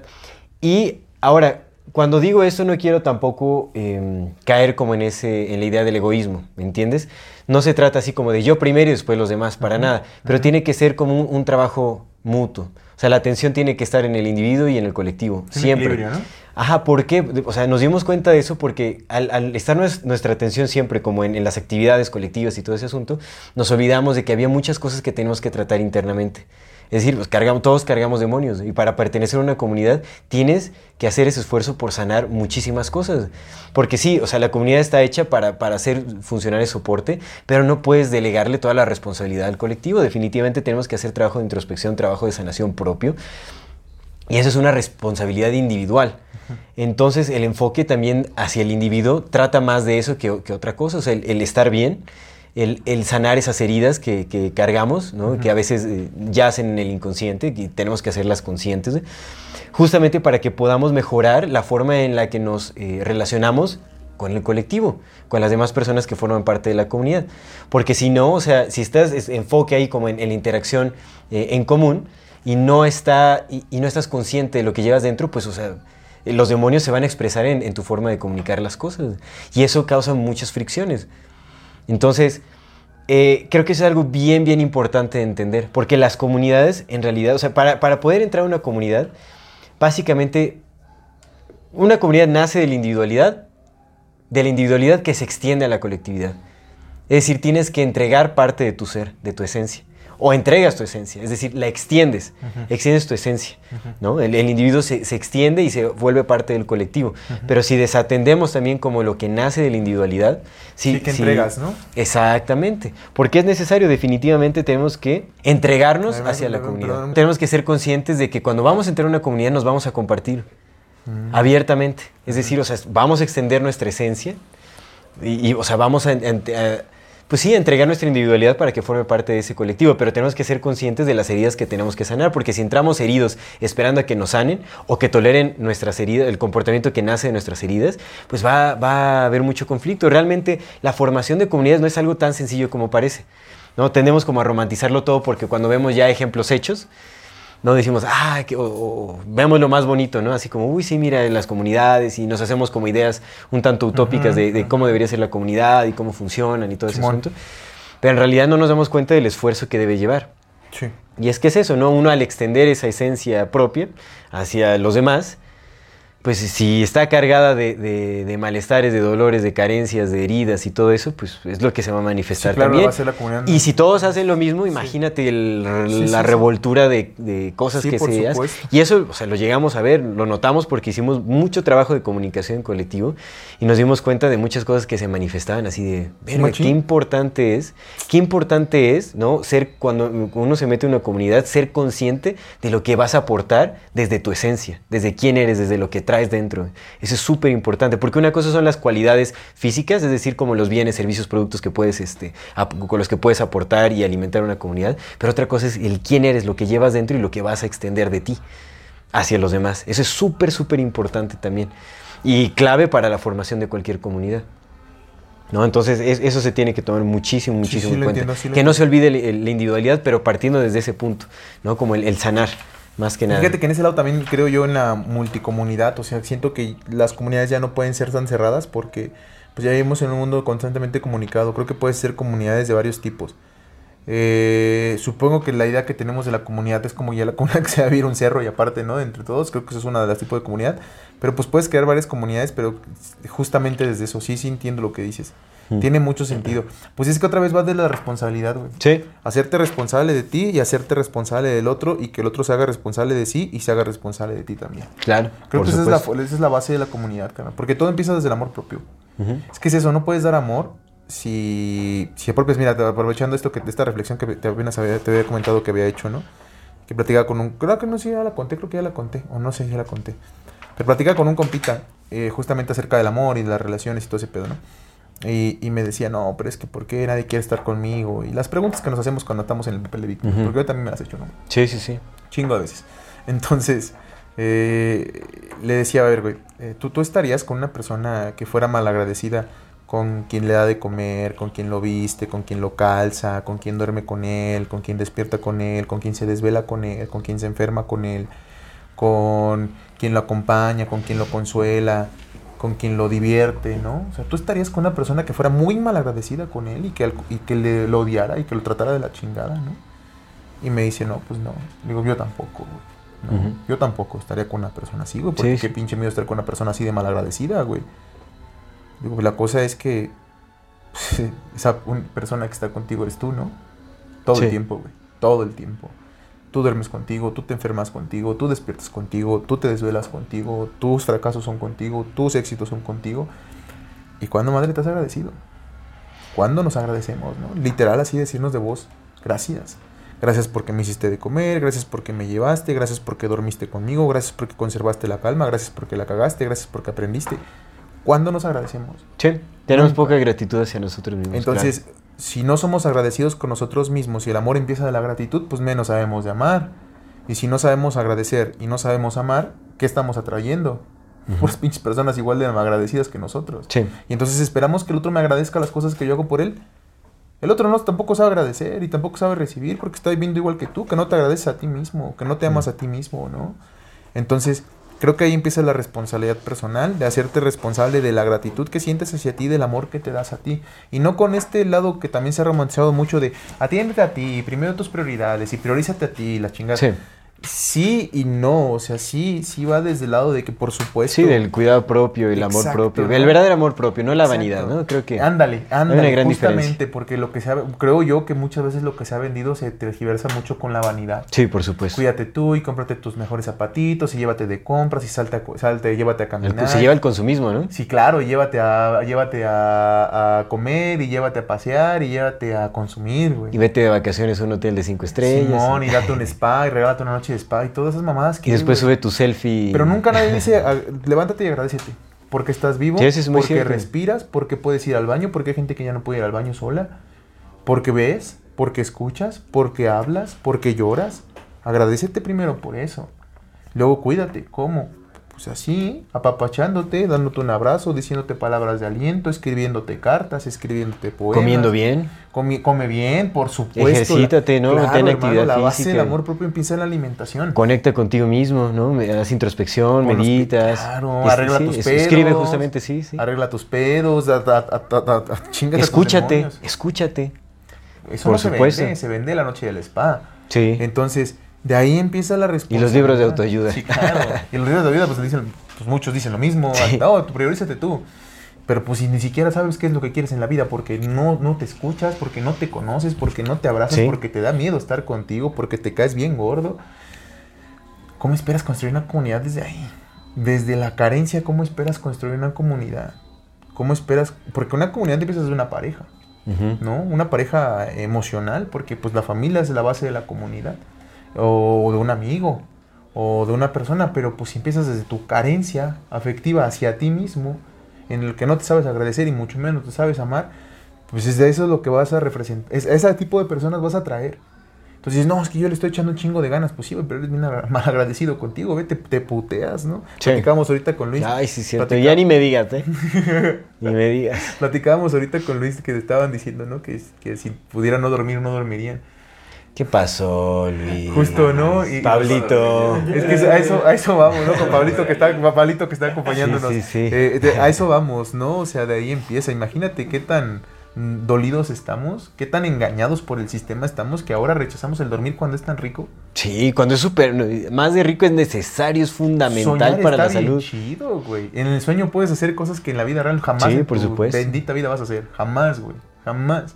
Soñar es bien rico, carnal, que te puedas ir a otros mundos, que puedas convertirte en un animal, que puedas volar, que puedas sanar relaciones con personas que ya no ves, Claro. que puedas recibir mensajes de tu inconsciente a través de otras personas. Yo Sí. apenas, me- un- mi, mi hermano en mi sueño me dijo unas cosas bien bonitas que ya ni recuerdo, pero con eso bastó para decir, no, Se quiero- queda la sensación guardada, ¿no? Lo quiero un chingo, ¿sabes? Así de, güey, no mames, gracias, güey. No me acuerdo ni qué madre me dijiste, pero sé que se quedó acá. Sí, sí, sí. Sé que ahí está, sé que ahí está y muchas gracias, ¿no? Eso es el dormir, carnal, o sea, desde ahí empieza, carnal. la responsabilidad y el amor. Y entonces cuando ahora sí te agradeces, cuando te procuras, cuando te cuidas, cuando te das buenas noches de sueño, cuando cuidas tu cuerpo, cuando cuidas, ¿sabes? Cuando dejas de manipular a los demás, cuando dejas de manipularte a ti mismo, todo ese tipo de cosas, pues entonces que pues ahora sí empiezas a traer a gente igual así. Sí, por Y, supuesto. si, y ahí si, si traes a una persona que se cuida a sí misma de esa manera, ten por seguro que te va a cuidar a ti también de esa manera. Sí. Porque tú que te cuidas a ti mismo de esa manera, vas a cuidar a la Claro, otra persona no de vas a permitir también que, que, que una persona no te trate así. Y entonces cuando Sí, platiquen de límites y cuando platiquen de acuerdos que son necesarios, pues van a ser más empáticos. Sí, claro. Y te digo, no nada más parejas eh, emocionales y sexoafectivas, sino amigos también. No, eso se extiende a comunidades en realidad, por supuesto. Y entonces ya tienes a tu compita que hace esto y a tu otro compita. Y entonces ahora sí, carnal, desde personas que evidentemente tenemos mucho trabajo por hacer porque nadie está iluminado y nadie lo va a estar. Por personas que, van, que todavía tenemos mucho trabajo que hacer, pero ya desde un trabajo que se hace con el amor y con la responsabilidad de, ok, perdóname por gritarte, déjame atenderlo primero yo porque por algo estoy haciendo. Ujú. Y, y qué podemos hacer para mientras yo me atiendo trabajar en conjunto y no dejar caer esto, ¿no? Sí, Y por entonces, supuesto. ayúdame con esto, güey, no puedo. ¿Qué te parece? Mira, siento esto, ¿qué opinas tú? No, pues yo opino esto. Y yo siento esto, ¿tú qué opinas? No, pues yo opino esto. Ah, gracias, déjame ir a, a trabajarlo. Pero pues mientras seguimos trabajando acá. No sé, creo yo, ¿no? Sí, ya no desde la idea romantizada de que, güey, todos estamos bien y somos sanos, no, güey. Sí, es una chinga, es una chinga la introspección, carnal. Ves cosas que no quieres ver, güey. Y cuando te ves reflejado en algo que dices, todo ese pinche cochinero traigo, loco, pues duele. Duele y rasga y rompe y dices, no mames, ya no quiero, yo quiero ser el pinche egoísta de siempre, que no me importe nada, ¿no? Que yo no tenga que sentir nada por nadie, que yo pueda ser libre, independiente, que no me relacione efectivamente con nadie, que pueda estar bien solo. Y la realidad es que no, no funciona así porque todos somos dependientes de todos. Sí, sí lo somos. Nuestros corazones están unidos. Interdependientes. carnal. Interdependientes. Nuestros corazones están unidos, carnal. Entonces, desde esa parte va, ¿no? Como eh, este rescate a ti mismo, pensando también que una vez que, que estés acá bien, y en cuanto empieces a sanar aquí, la gente que vas a traer también es lo mismo. Y lo que vas a darle al mundo ahora sí es eso, agradecimiento y amor. Como en Tulum, que todos se juntaron porque vibran bien alto. ¿Te imaginas eso? ¿Te imaginas Sí, eso, sí. carnal? ¿Cómo está la energía ya, güey? Fíjate, yo le decía, yo le decía a una, comp- una, una compita que íbamos al gimnasio porque le preguntaba, le digo, ¿tú por qué venimos aquí? Le decía, ¿no? ¿Por qué venimos al gimnasio? Y ya empezó, no, que por salud y que por todo, y la chingada. Y yo quedé así. Y ya seguimos platicando otras cosas y otra vez a la mitad le pregunté, ¿por qué no es al gimnasio? No, que ya cambió, ¿no? Y al final, después de que seguimos platicando, le digo, ¿por qué venimos al gimnasio? Me dice, no sé, ¿por qué venimos al gimnasio? Le digo, yo creo, yo creo que es porque estamos rotos. Ujú. Toda la bola de güeyes que venimos aquí estamos bien rotos. Por eso venimos a meternos otra putiza acá. Porque no nos estamos amando, estamos castigando. El cuerpo está de la chingada. Levantar pesos que te rompan. O sea, sí está bien bonito, pero honestamente también estás castigando de cierta forma al cuerpo, güey. Cuando le metes químicos, le metes fármacos. Ah, bueno, eso sí. es- ¿Sabes? por- por a eso, a eso es muy voy, diferente. es. O sea, sí, claro, güey, porque, no sé, un arte marcial, por ejemplo, en el que estás meditando, pero en el gimnasio no estás meditando. En el gimnasio estás metido en tu música. O estás, ¿sabes? Es como un poco más pues, complejo. Pues yo cuando iba al gimnasio, la verdad es que sí me. Pero tú sí porque me traes túnica blanca, pero la mayor parte de las personas, la mayor parte de las personas, creo yo, desde mi punto de vista, o al menos, o tal vez hablo por mí, vamos porque estamos rotos. Y lo veo un chingo, ¿eh? Lo veo un chingo en, en, en TikTok Pero y en mira, Reels, que la gente Es que dice, sí, es que, o sea, sí entiendo que se vaya porque tal vez hay, hay algo que se busca construir ahí, pero es que es justamente esa intención por sentirse bien con uno mismo. Ese- de buscar un- una especie de empoderamiento. Y está bien, creo que está bien. Sí. O sea, el esforzarse, el, el- el romper con tus limitantes mentales, ¿no? O sea, como el, el sentirte bien, fuerte, o sea, te hace sentirte valioso contigo Sí, mismo. por supuesto, Digo, sí. hay yo creo que hay muchas razones, hay mucha gente que también va por vanidad, ¿no? O sea, justamente de- desde ese eh, disconfort como eh, emocional, eh, buscan la aceptación pública a través de su figura. Entonces, pues lo que van es como a, a buscar hacer figura para recibir aceptación social. Entonces, en- hay muchas razones, ¿no? Pero te creo digo, que... sí, por supuesto, ¿no? Claro, sí, cada quien, güey, pero al menos lo que yo observo, güey, pues Pareto, carnal. 80-20, güey. Es Pareto. Bueno, y, ve- bueno, lo- sí. lo- en los reels se ve, güey. O sea, la, la opinión pública se ve. Todos, bueno, un 80%, para no generalizar, un 80% de los reels que yo veo, a lo mejor es lo que me manda el, el- el algoritmo y por eso estoy opinando esto, puede ser, güey. Pero la mayor parte de los reels que aparecen son, no, olvídala, déjala y ponte mamado.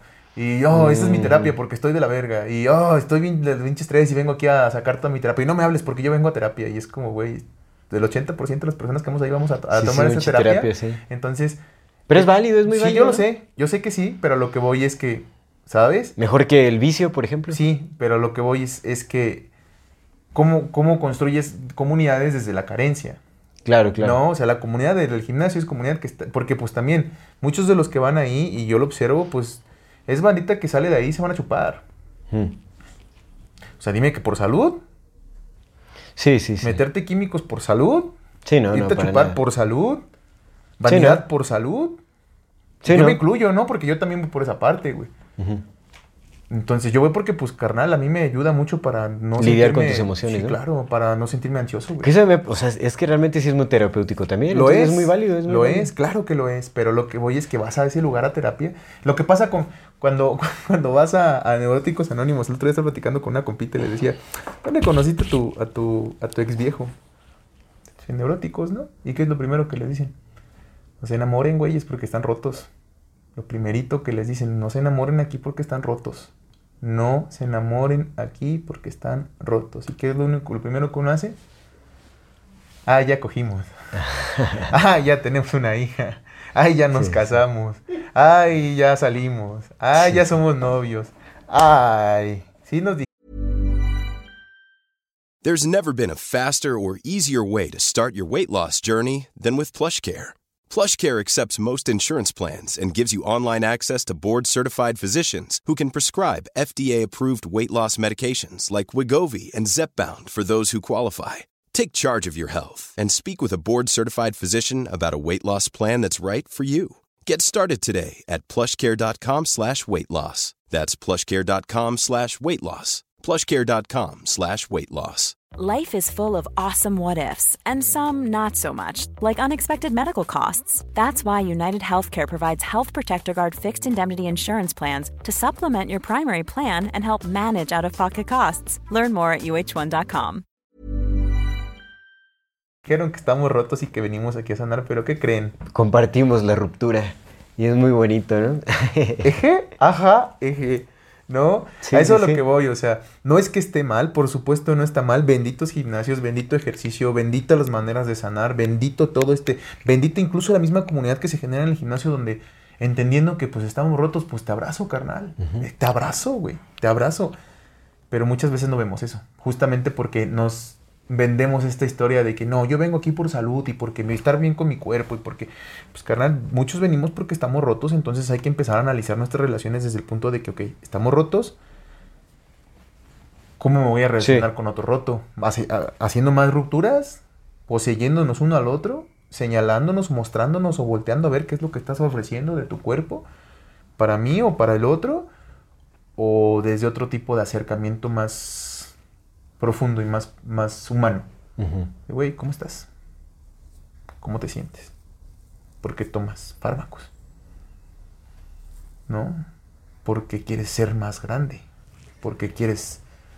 Lucir. Sí, porque quieres tanto límite y por qué con tanta desesperación y por qué quieres y por qué no tienes el tiempo para pues tranquilamente llegar a donde tu límite de tu cuerpo te permita y hasta ahí crecer, pero no, tú quieres crecer más. ¿Por qué?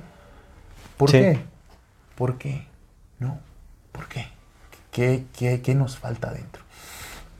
Nada más, o sea, no es, no es que esté mal ni mucho menos. A mí me encanta ir al gimnasio, güey. Tengo muy buenos amigos ahí, he hecho muy buenos amigos y me encanta estar ahí, me encanta platicar con ellos, me encanta cotorrear, me encanta preguntarles sus historias.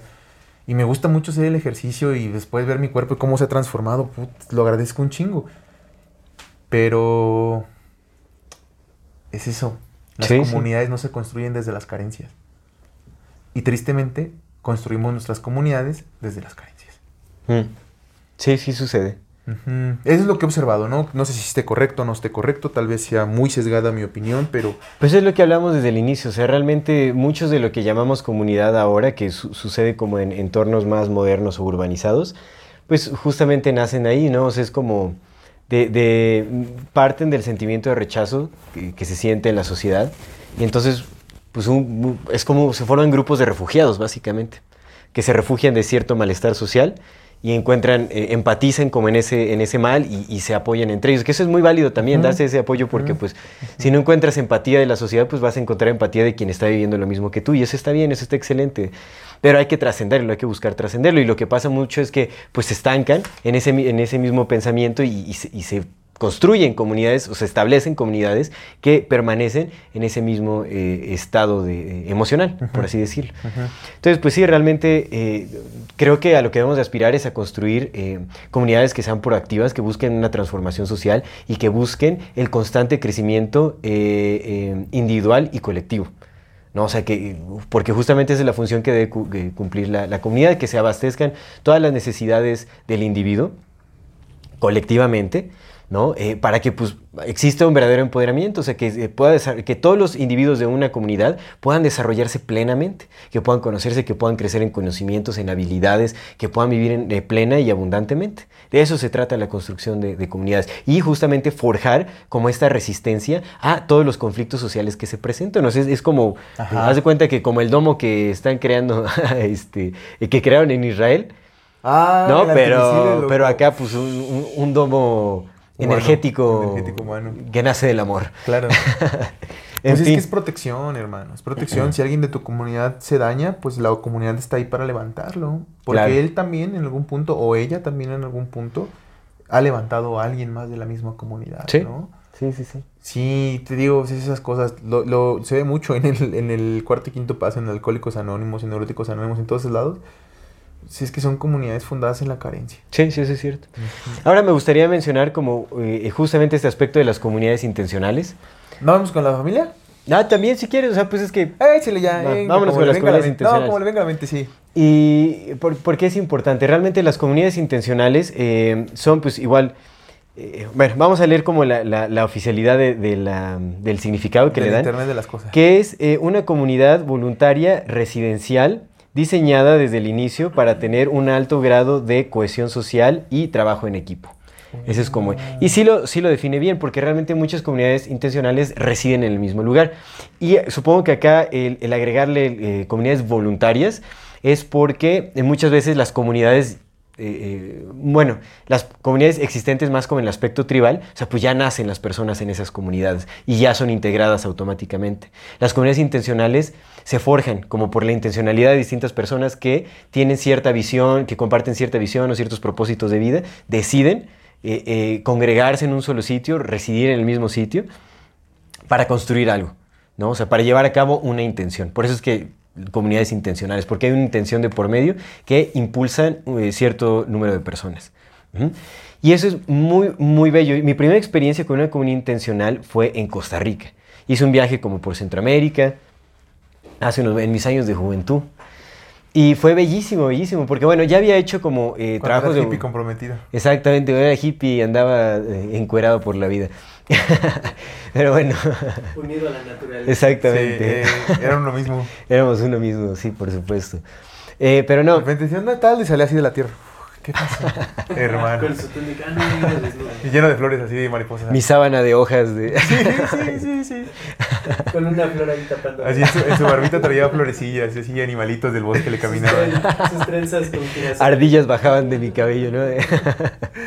Hoy tengo hambre. Aquí traigo fruta, hermano. y aquí traigo un porro. Puedes quemar un mechón de mi cabello y te va a poner. ya, en fin. Pues bueno, eh, ya había tenido experiencia como voluntariando en ciertas comunidades y pues se veían experiencias bellísimas, bellísimas, pero digamos, es distinto el trabajo que se hace como en comunidades que ya son establecidas porque pues son comunidades indígenas, por ejemplo, que ya, ya es, es su forma de vida desde siempre, desde que nacieron ahí, ya tienen como ciertos modos. Entonces es fenomenal, me parece bellísimo. Pero es, es distinta la experiencia con comunidades intencionales, porque las comunidades intencionales pues son más modernas, en realidad ya traen un pensamiento más moderno, no tan tradicional, como que eh, eh, buscan una adaptación distinta a, a, pues digamos, como al movimiento social más actual. Y entonces en Costa Rica llegué a una comunidad intencional haciendo voluntariado también que se, llama, se llamaba Comunidad Ciris, ya se desintegró. Se llama Comunidad Ciris y ya tenía algunos años de, de estar funcionando, creo que tenía como dos años cuando llegué. Bueno, no, no, la verdad es que no recuerdo muy bien. Sí. Y para mí fue transformadora la experiencia ahí, porque bueno, digamos, era eh, eh, este grupo de personas, eh, eran, creo que eran cinco personas establecidas, cinco, cinco o seis alrededor de ahí, y bueno, yo era como siete, Ajá. que me integré muy bien ahí, en realidad yo iba de voluntariado, pero pues terminé como siendo también eh, parte eh, muy cercana a esta, o sea, pues básicamente fluí cómo ellos fluían en, en ese entonces, ¿no? Y bueno, sí, era como un grupo de personas que residían en el mismo lugar, rentaban como una misma casa y eh, eh, tenían un sistema de organización muy peculiar. Recuerdo que su sistema de organización era como orbital. Eran, eh, tenían diagramas, hacían como diagramas para la estructura. Eh, sí, o sea, es una organización muy bella. Órale. Porque cada quien crea como sus, sus propios, este, eh, eh, su, su propia estructura organizacional, digamos, ¿no? Y se, mucho se hace con diagramas, se hace como muy visible también y se, se hace muy presente. Ahí digamos que era como una estructura orbital, o sea, eran distintas órbitas, que hay un núcleo, era un núcleo, eh, eh, que le llaman así, pues, sí, el, núcleo de la comunidad, que estaba constituido por eh, las hormigas, o sea, pero también se representaban con animales o con formas de la naturaleza y cosas así, muy, muy bello me parecía.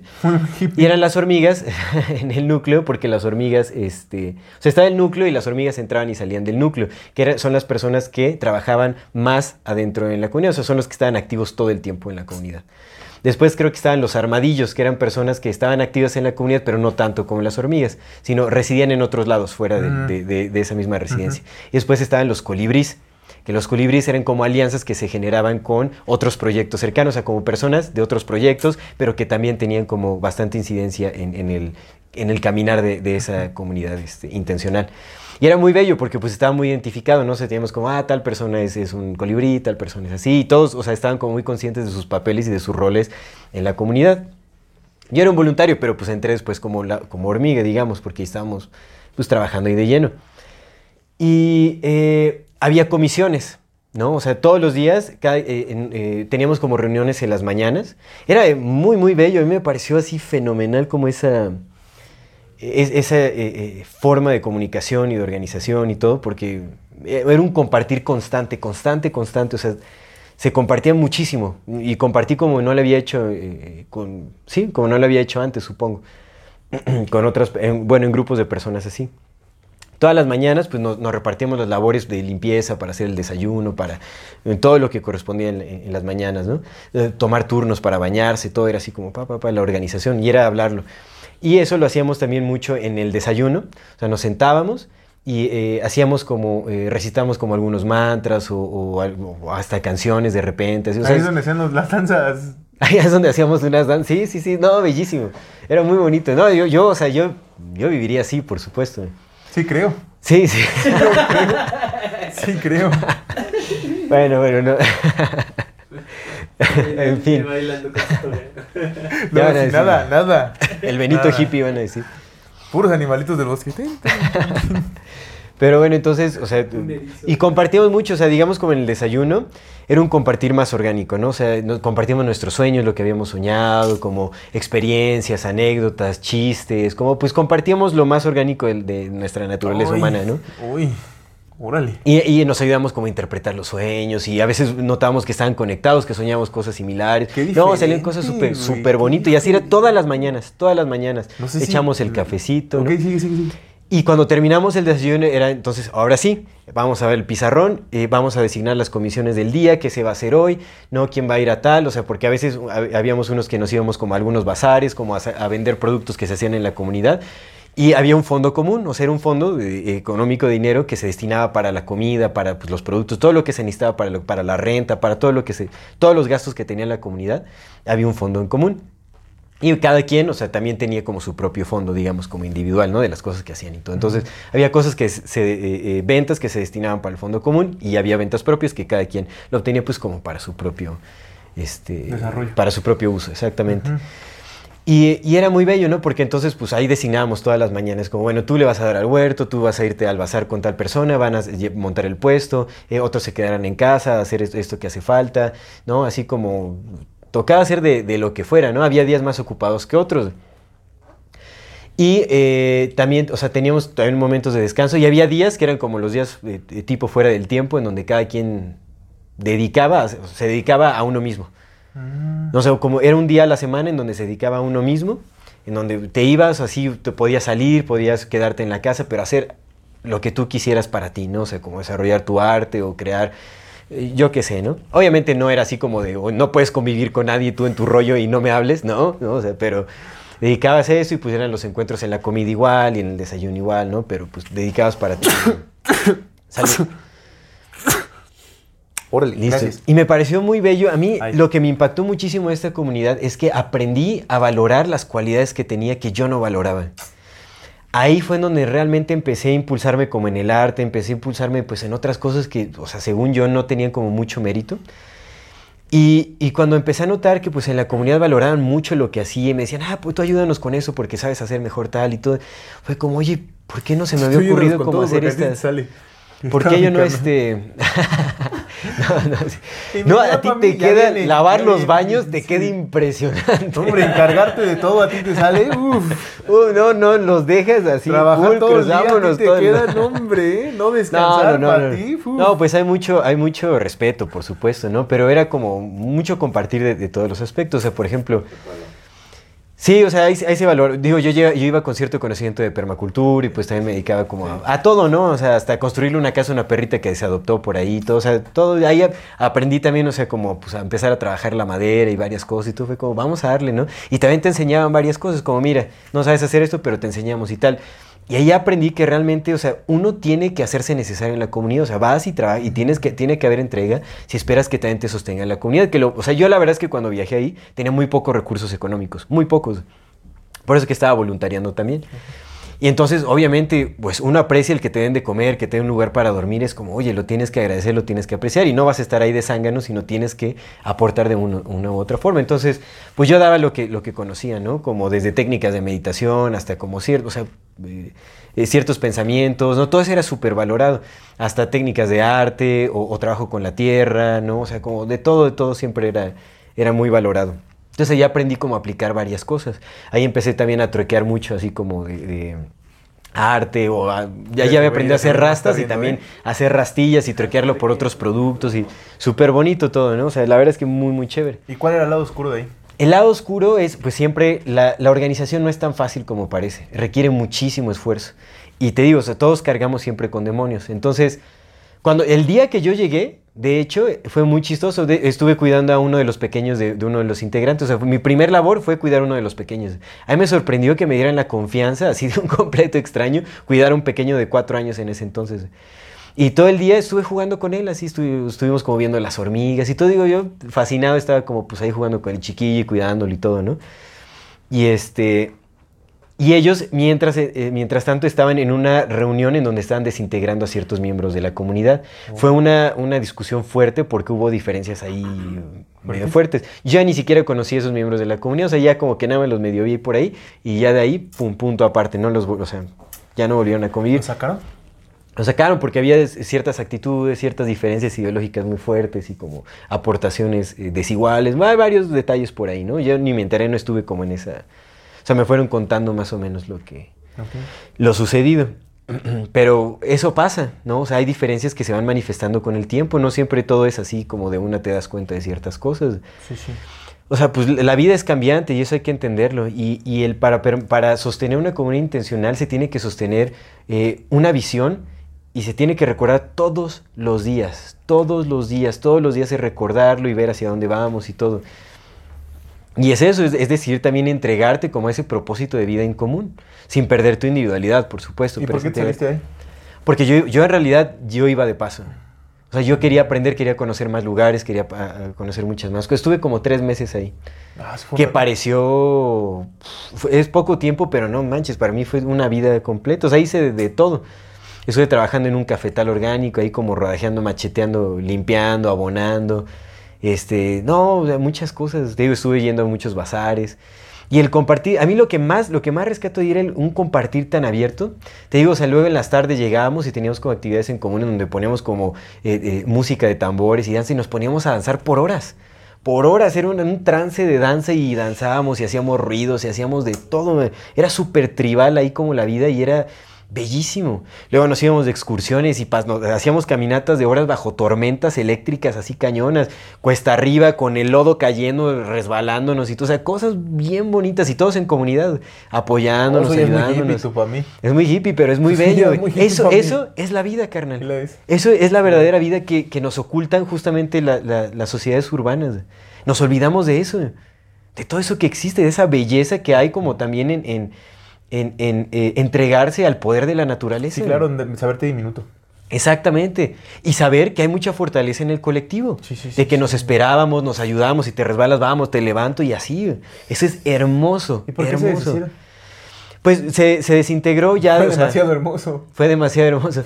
No, pues es que, mira, la vida es, la vida es muy cambiante. Sí lo es, Hay lo es, son sí lo es, individuales que a es. veces no, no, no son compatibles con la visión colectiva. No, también había parejas ahí que pues se desintegraron, ¿no? O sea, como que Mm. se separaron, decidieron ya no seguir. O sea, pues te digo, la vida es cambiante y eso también hay que aceptarlo. Es muy difícil fuiste sostener tú que una comunidad. todo. No, no, no manches, no. No, o sea, era un- una parte nada más, ¿no? O sea, creo que nos llegamos a querer muchísimo con la comunidad y sí me llegaron a pedir que me quedara también, ¿no? Pero yo sí fue como, es que, o sea, yo... Como Jesús, me tengo que ir, hermanos. Y entonces me levé por los cielos y me hice luz. Yo os vine a enseñar y os he enseñado. Mi trabajo aquí está cumplido. Y aplaudió y mocos. ¿sabes? Bajó un rayo de luz y dijo, uh, No, no, no, estaba en porque... meditación grupal, abrí los ojos y ya no estaba mi carnal.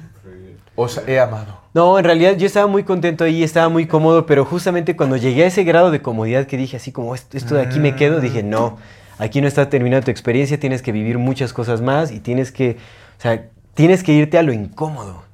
Y ese era mi propósito, incomodarme tanto para que pudiera aprender a vivir en distintos contextos en la vida. Y lo hice, ¿no? Estuve, pues, sufrí varias cosas por ahí, ¿no? Cosas bien cabronas, pero te ha bellísimas, bellísimas. incómodo, ¿eh? No, hombre, yo creo que vamos a descansar un poquito, ¿no? Muy Vamos a- bien, ¿eh? Muy bien lo Vamos a este, sí, sí. bueno, ya, ya nos estamos desapegando de eso, ¿no? Pero bueno, en fin. Eh, Es eh, que tiene que haber un equilibrio, ¿no? Sí, sí tiene que haber un equilibrio. tiene que haber un equilibrio porque, mira, como lo cuentas suena muy bonito, pero no lo sé, o sea, también... Es que no sé, yo nunca he vivido ahí, yo, yo he crecido toda mi vida con los valores eh, capitalistas, güey. Tengo Sí, sí, sí, otros, otros, otras ideas y tengo otros, otros, porque pues yo nunca he estado en contacto con la naturaleza, güey. Ese es el pedo. Que te, Sí, te lo- escucho y me da como, no lo sé, se me hace muy hippie, güey. Sí, Honestamente, sí, pues es que Pero, por otro lado también... pero es muy humano, hermano. Justo, es muy justo, humano. Justo. sí, Es claro, muy, muy humano. claro. O sea, te digo, yo ahí aprendí a reconocerme de otra forma también y a valorar mis cualidades, ¿sabes? El hacer rastas para mucha gente es importante. güey. O sea, el trueque, la economía solidaria, en donde no hay un solo centavo de por medio. Donde dices, "Ah, tú sabes hacer rastas, haz una rasta y yo te doy unas pulseras, te hago macramé, lo que sea, ¿no? Y es como, pudo intercambiado. Yo me iba con unas pulseras bellísimas de macramé, así que, que cuestan un buen dinero, Sí, claro, digamos, ¿no? sí, güey, sí. Pero es bellísimo porque aparte las personas las hacen como para ti. ¿No? O sea, es como son cosas que se dan en el momento. Conoces los a la regalos, lo que dice Oye, este imagínate, le haces sí. una rasta, sostienes el cabello de alguien, le haces su rasta y todo, y después te da como el regalo y se abrazan y muchas Y gracias, como le hermano. existen lo que dicen los regalos. Los regalos, no, eso es bellísimo. Y en la comunidad nos regalábamos cosas, por supuesto, es como mira, te hice tal y todo. Algo que rescato mucho también es los círculos que hacíamos. Había eh, círculos de mujeres, círculos de hombres, y después era muy bello. Nuestra dinámica era como, bueno, Simultáneamente se hacían los círculos de mujeres y los círculos de hombres. Nos íbamos cada quien a nuestros lados, generaban nuestras dinámicas, nuestros compartires específicos como para, para nuestro sexo. Y después de ahí juntábamos los círculos, hacíamos los círculos mixtos, en donde ya compartíamos hombres y mujeres.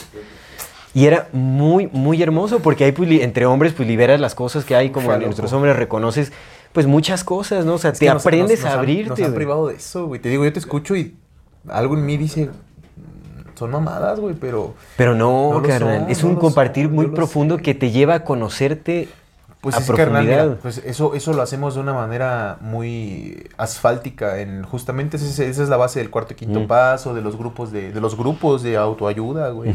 De los, sí, pues es de todos los Sí, grupos, sí, sí. no solamente cuarto y quinto, o sea, los grupos en general, donde se hace terapia grupal, esa es la base. Esa es, güey. Aprender a, confiar en tu comunidad y ver que los demás también la están pasando como tú. Mm. Pero lo hacemos de una manera muy asfáltica, en la que nada más es eso y cada quien se va a su trabajo y sigue sumergido en la chingadera. Claro. Solo para llegar a volver a contar. Sí, es muy distinto. O sea, acá trabajas juntos, o sea, dependemos de todos para comer. Pero qué tan sostenible es, güey, si no se sostuvo. Pues mira, es, es un trabajo difícil, pero ¿sabes qué lo hace muy complicado? Nuestros apegos al contexto que nos fue impuesto. Porque muchas de nuestras aspiraciones personales se basan en el dinero, en la adquisición monetaria, en, en el, en el forjar un camino más individual, ¿no? En el de adquirir tu propia casa, tus propias cosas, tu propio tal, tu propia familia, tu tal. Y en realidad nos olvidamos justamente de ese constructo que Está comunitario. cabrón, güey, porque, porque traen muchos miedos, ¿no? Por ejemplo, cuando las enfermedades, güey, un accidente, que tengas que ir a un hospital y todos esos pedos, Sí, pues sí. se complica, güey. Digo, Sí, sí, sí, sí. se puede hacer porque, por ejemplo, si tú tienes un médico, güey, que sepa ciertas cosas y si tuviéramos comunidades... De hecho, se vio un médico en, en- un colibrí de la comunidad. Pues ve, y si tuviéramos comunidades donde justamente los hospitales no dependiéramos de esas cosas, güey. Pero pues es que también hay que reconocer que obviamente tenemos muchos avances tecnológicos que son muy buenos, güey. Por ejemplo, ahorita Sí. que, que te pongan un cabrestillo, simplemente los cabrestillos, güey, ¿no? Los cabrestillos, los modernos, güey. Es que no está peleado, ¿eh? O sea, no es como que vivas así sin uso de eso. Pero cuestan. Estás, estás sí, pero pues estás generando, pero en la comunidad estás generando ingresos también. O sea, es mucho más fácil, bien, o sea, bien trabajado, es, es- Sí, es más sí, fácil sí. generar contactos, oportunidades laborales y todo cuando estás en una comunidad porque cada persona conoce más personas. Y entonces, o sea, es más fácil en- encontrar en tus círculos lo que necesitas para lo, tu y lo subsistencia. entiendo, es lo que te decía, que por ejemplo hace rato que te, que, que te decía, ¿no? Que, que, que tenía ahí un compita que me iba a hacer un paro con unos descuentos. Ujú. Que dice, "Le dices que te sí, digo, pues es que carnal, yo conozco gente que pues a veces me salen Sí, es que es eso. gratis muchas cosas, ¿no? Y también para mis amigos, y pues te digo, o sea, cosas así que dices, güey, honestamente Claro. trabajar en comunidad o, o hacer comunidad, aunque en el contexto en el que estás, de verdad preocuparte por los otros también te reditúa mucho. Sí, por supuesto. Y bueno, esta comunidad se, se desintegró, pero yo creo que se desintegró desde el amor, o sea, no hubo como peleas y eso, sino más bien fue como una decisión de todos decir, pues bueno, tenemos diferencias, tenemos aspiraciones distintas, vamos a, a dejar. Fue El Salvador, entonces, pues ya. De que, no, no mames. Pero haz de cuenta que algo también que rescato mucho es como ese aprendizaje de saber reconocer las faltas y disculparse colectivamente. De en una reunión decir, ¿saben qué? Reconozco que la Uy. cagué y tal, y que te abracen. Eso, bueno, hay, hay un ejemplo que fue, fue como muy, este, muy repartido en redes sociales de una, una comunidad tribal en, de, de, mm, Zimbabue, me parece, o de, de Zambia, perdón, de, de Zambia, que se llama la gente de los Bambé, de los Bemba. La gente de las Bemba, o la tribu de los Bemba le llaman. Que hay, es un libro como de, de comunicación, por- o sea, de cómo comunicarte con quién sabe qué. Ahí como que se popularizó mucho un, un pequeño fragmento que hablaba eh, acerca de, de una dinámica que tiene esa gente de los, este, de los Bemba, que mm, también encontré muchos artículos que decían, pues no hay forma de corroborar que existen y la fregada y tal, pero al parecer sí es una comunidad real de, de Zambia, que- que están como en el noreste, en, en las mesetas de, de- Pues sí, en las mesetas de Zambia, ¿no? Como en el noreste de África. Y eh, pues ah, una dinámica muy, o sea, bueno, lo que decía este libro, que no sabemos si sí sea cierto en esta comunidad o no, pero bueno, como ejemplo es algo muy valioso, por lo menos te da para reflexionar y para, para ponernos a pensar qué sería de nosotros si tuviéramos una dinámica así.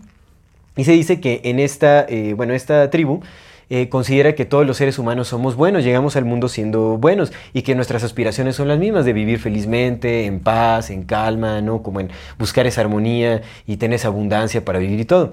Y que en el proceso de alcanzar estos objetivos a veces cometemos errores. ¿no? Pero, o sea, son esos, son errores que pueden ser corregidos. Entonces se supone que cuando alguien comete un error así, ¿no? Ya sea como algún crimen o alguna falta hacia la comunidad, eh, detienen como todas las actividades y todos los miembros de esta tribu, de esta comunidad, se juntan alrededor, alrededor de la persona que cometió la falta y dicen que es un ritual que puede durar hasta varios días, hasta que... Una putiza hasta que ya no No, ah, perdón, no, no, no. perdón. Es todo lo contrario. O sea, en realidad le empiezan a decir a la persona todas las cosas buenas que ha hecho para la comunidad, todas las cualidades que tiene para la comunidad. Y cuando ya, o sea, no- nadie tiene más que decir, es cuando ya termina el ritual como de, de transformación. Es para recordar a la persona lo valiosa que es, lo, lo buena que puede llegar a ser, lo buena que ha sido, lo que ha aportado a la comunidad. Y eso, o sea, yo creo que tiene un potencial gigantesco de transformar. ¿Sabes? No de, de rechazar a la persona como eres un criminal, eres basura, no vales nada, vete a la, a la cárcel, este, ¿no? Y ahí te seguimos este, escupiendo socie- toda la sociedad. Y, Sí, sí, sí, y si cuando salgas de la cárcel no serás bienvenido, serás visto mal, serás güey, peor señalado. tantito, claro. No, o sea, ¿qué diferencia hay de una dinámica a A cómo vivimos en la actualidad? Ahora, no sé si sea cierto lo que digan, pero bueno, nada más imaginando. O sea, puede ser que sí sea cierto, no lo sé, no, no lo pude Pues es que de corroborar. entrada con la empatía creo que puedes curar más que con el rechazo. por supuesto, por supuesto. Sí. Entonces creo que sería algo muy, muy distinto. Y, y yo sentí algo muy similar como en, esta, en, esta- en el trabajo de comunidad que hemos, he- o sea, en el que he vivido, de comunidades intencionales. Hemos hecho dinámicas similares, o sea, es como, bueno, no se trata de decir, ah, es que tú hiciste tal, entonces es como, bueno, pasó esto, ¿por qué? Te escuchamos.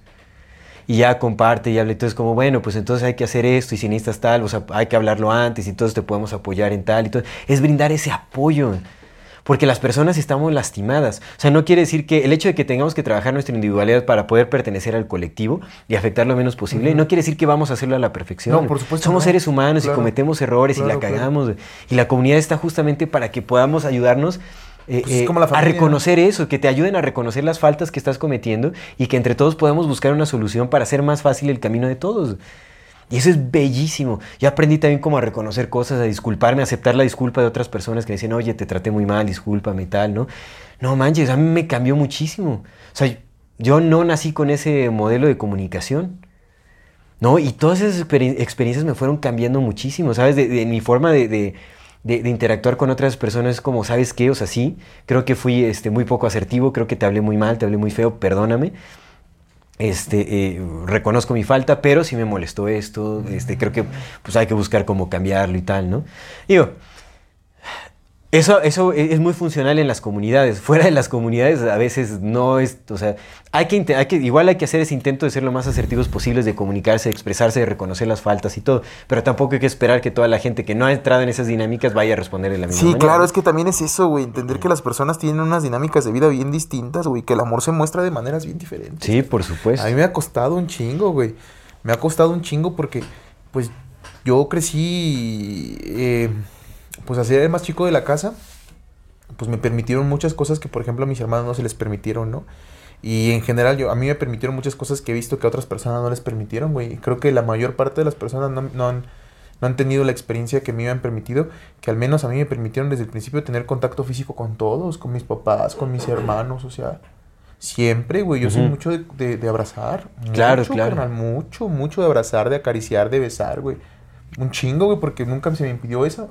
Claro. Y entonces crecí sabiendo lo bonito que se siente un abrazo, güey, lo bonito que se siente y lo retribuyente que es como de, ah, no mames, te quiero un chingo. De descansar en el otro. Pero, güey, la mayor parte de la banda no ha experimentado No, eso, güey. no, eso es lo muy ha cierto, ¿no? experimentado.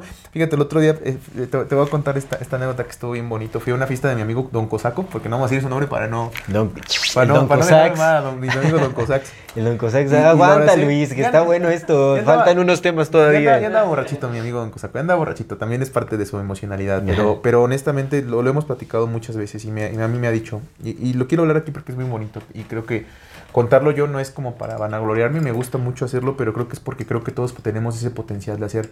Me dice él siempre, me dice, es que a mí me gusta mucho cómo, cómo saludas a las personas, porque parece que te da mucho gusto verlas, digo, es que no parece, me da mucho gusto verlas, güey. Me da un chingo de gusto ver a mis amigos, güey, un chingo, carnal, es, es mi familia Sí, sí, sí. también, güey. O sea, neta, siento gusto de, no mames, güey, qué bonito. ¿Tú has visto cómo saludo Sí, a la por gente, supuesto. Con la efusividad, porque me da mucho gusto verlos. Y me dice, yo lo estoy aplicando así, ¿no? Y apenas que fui a su fiesta, fue un- una tradición que él hace cada año de, de encendido de un árbol.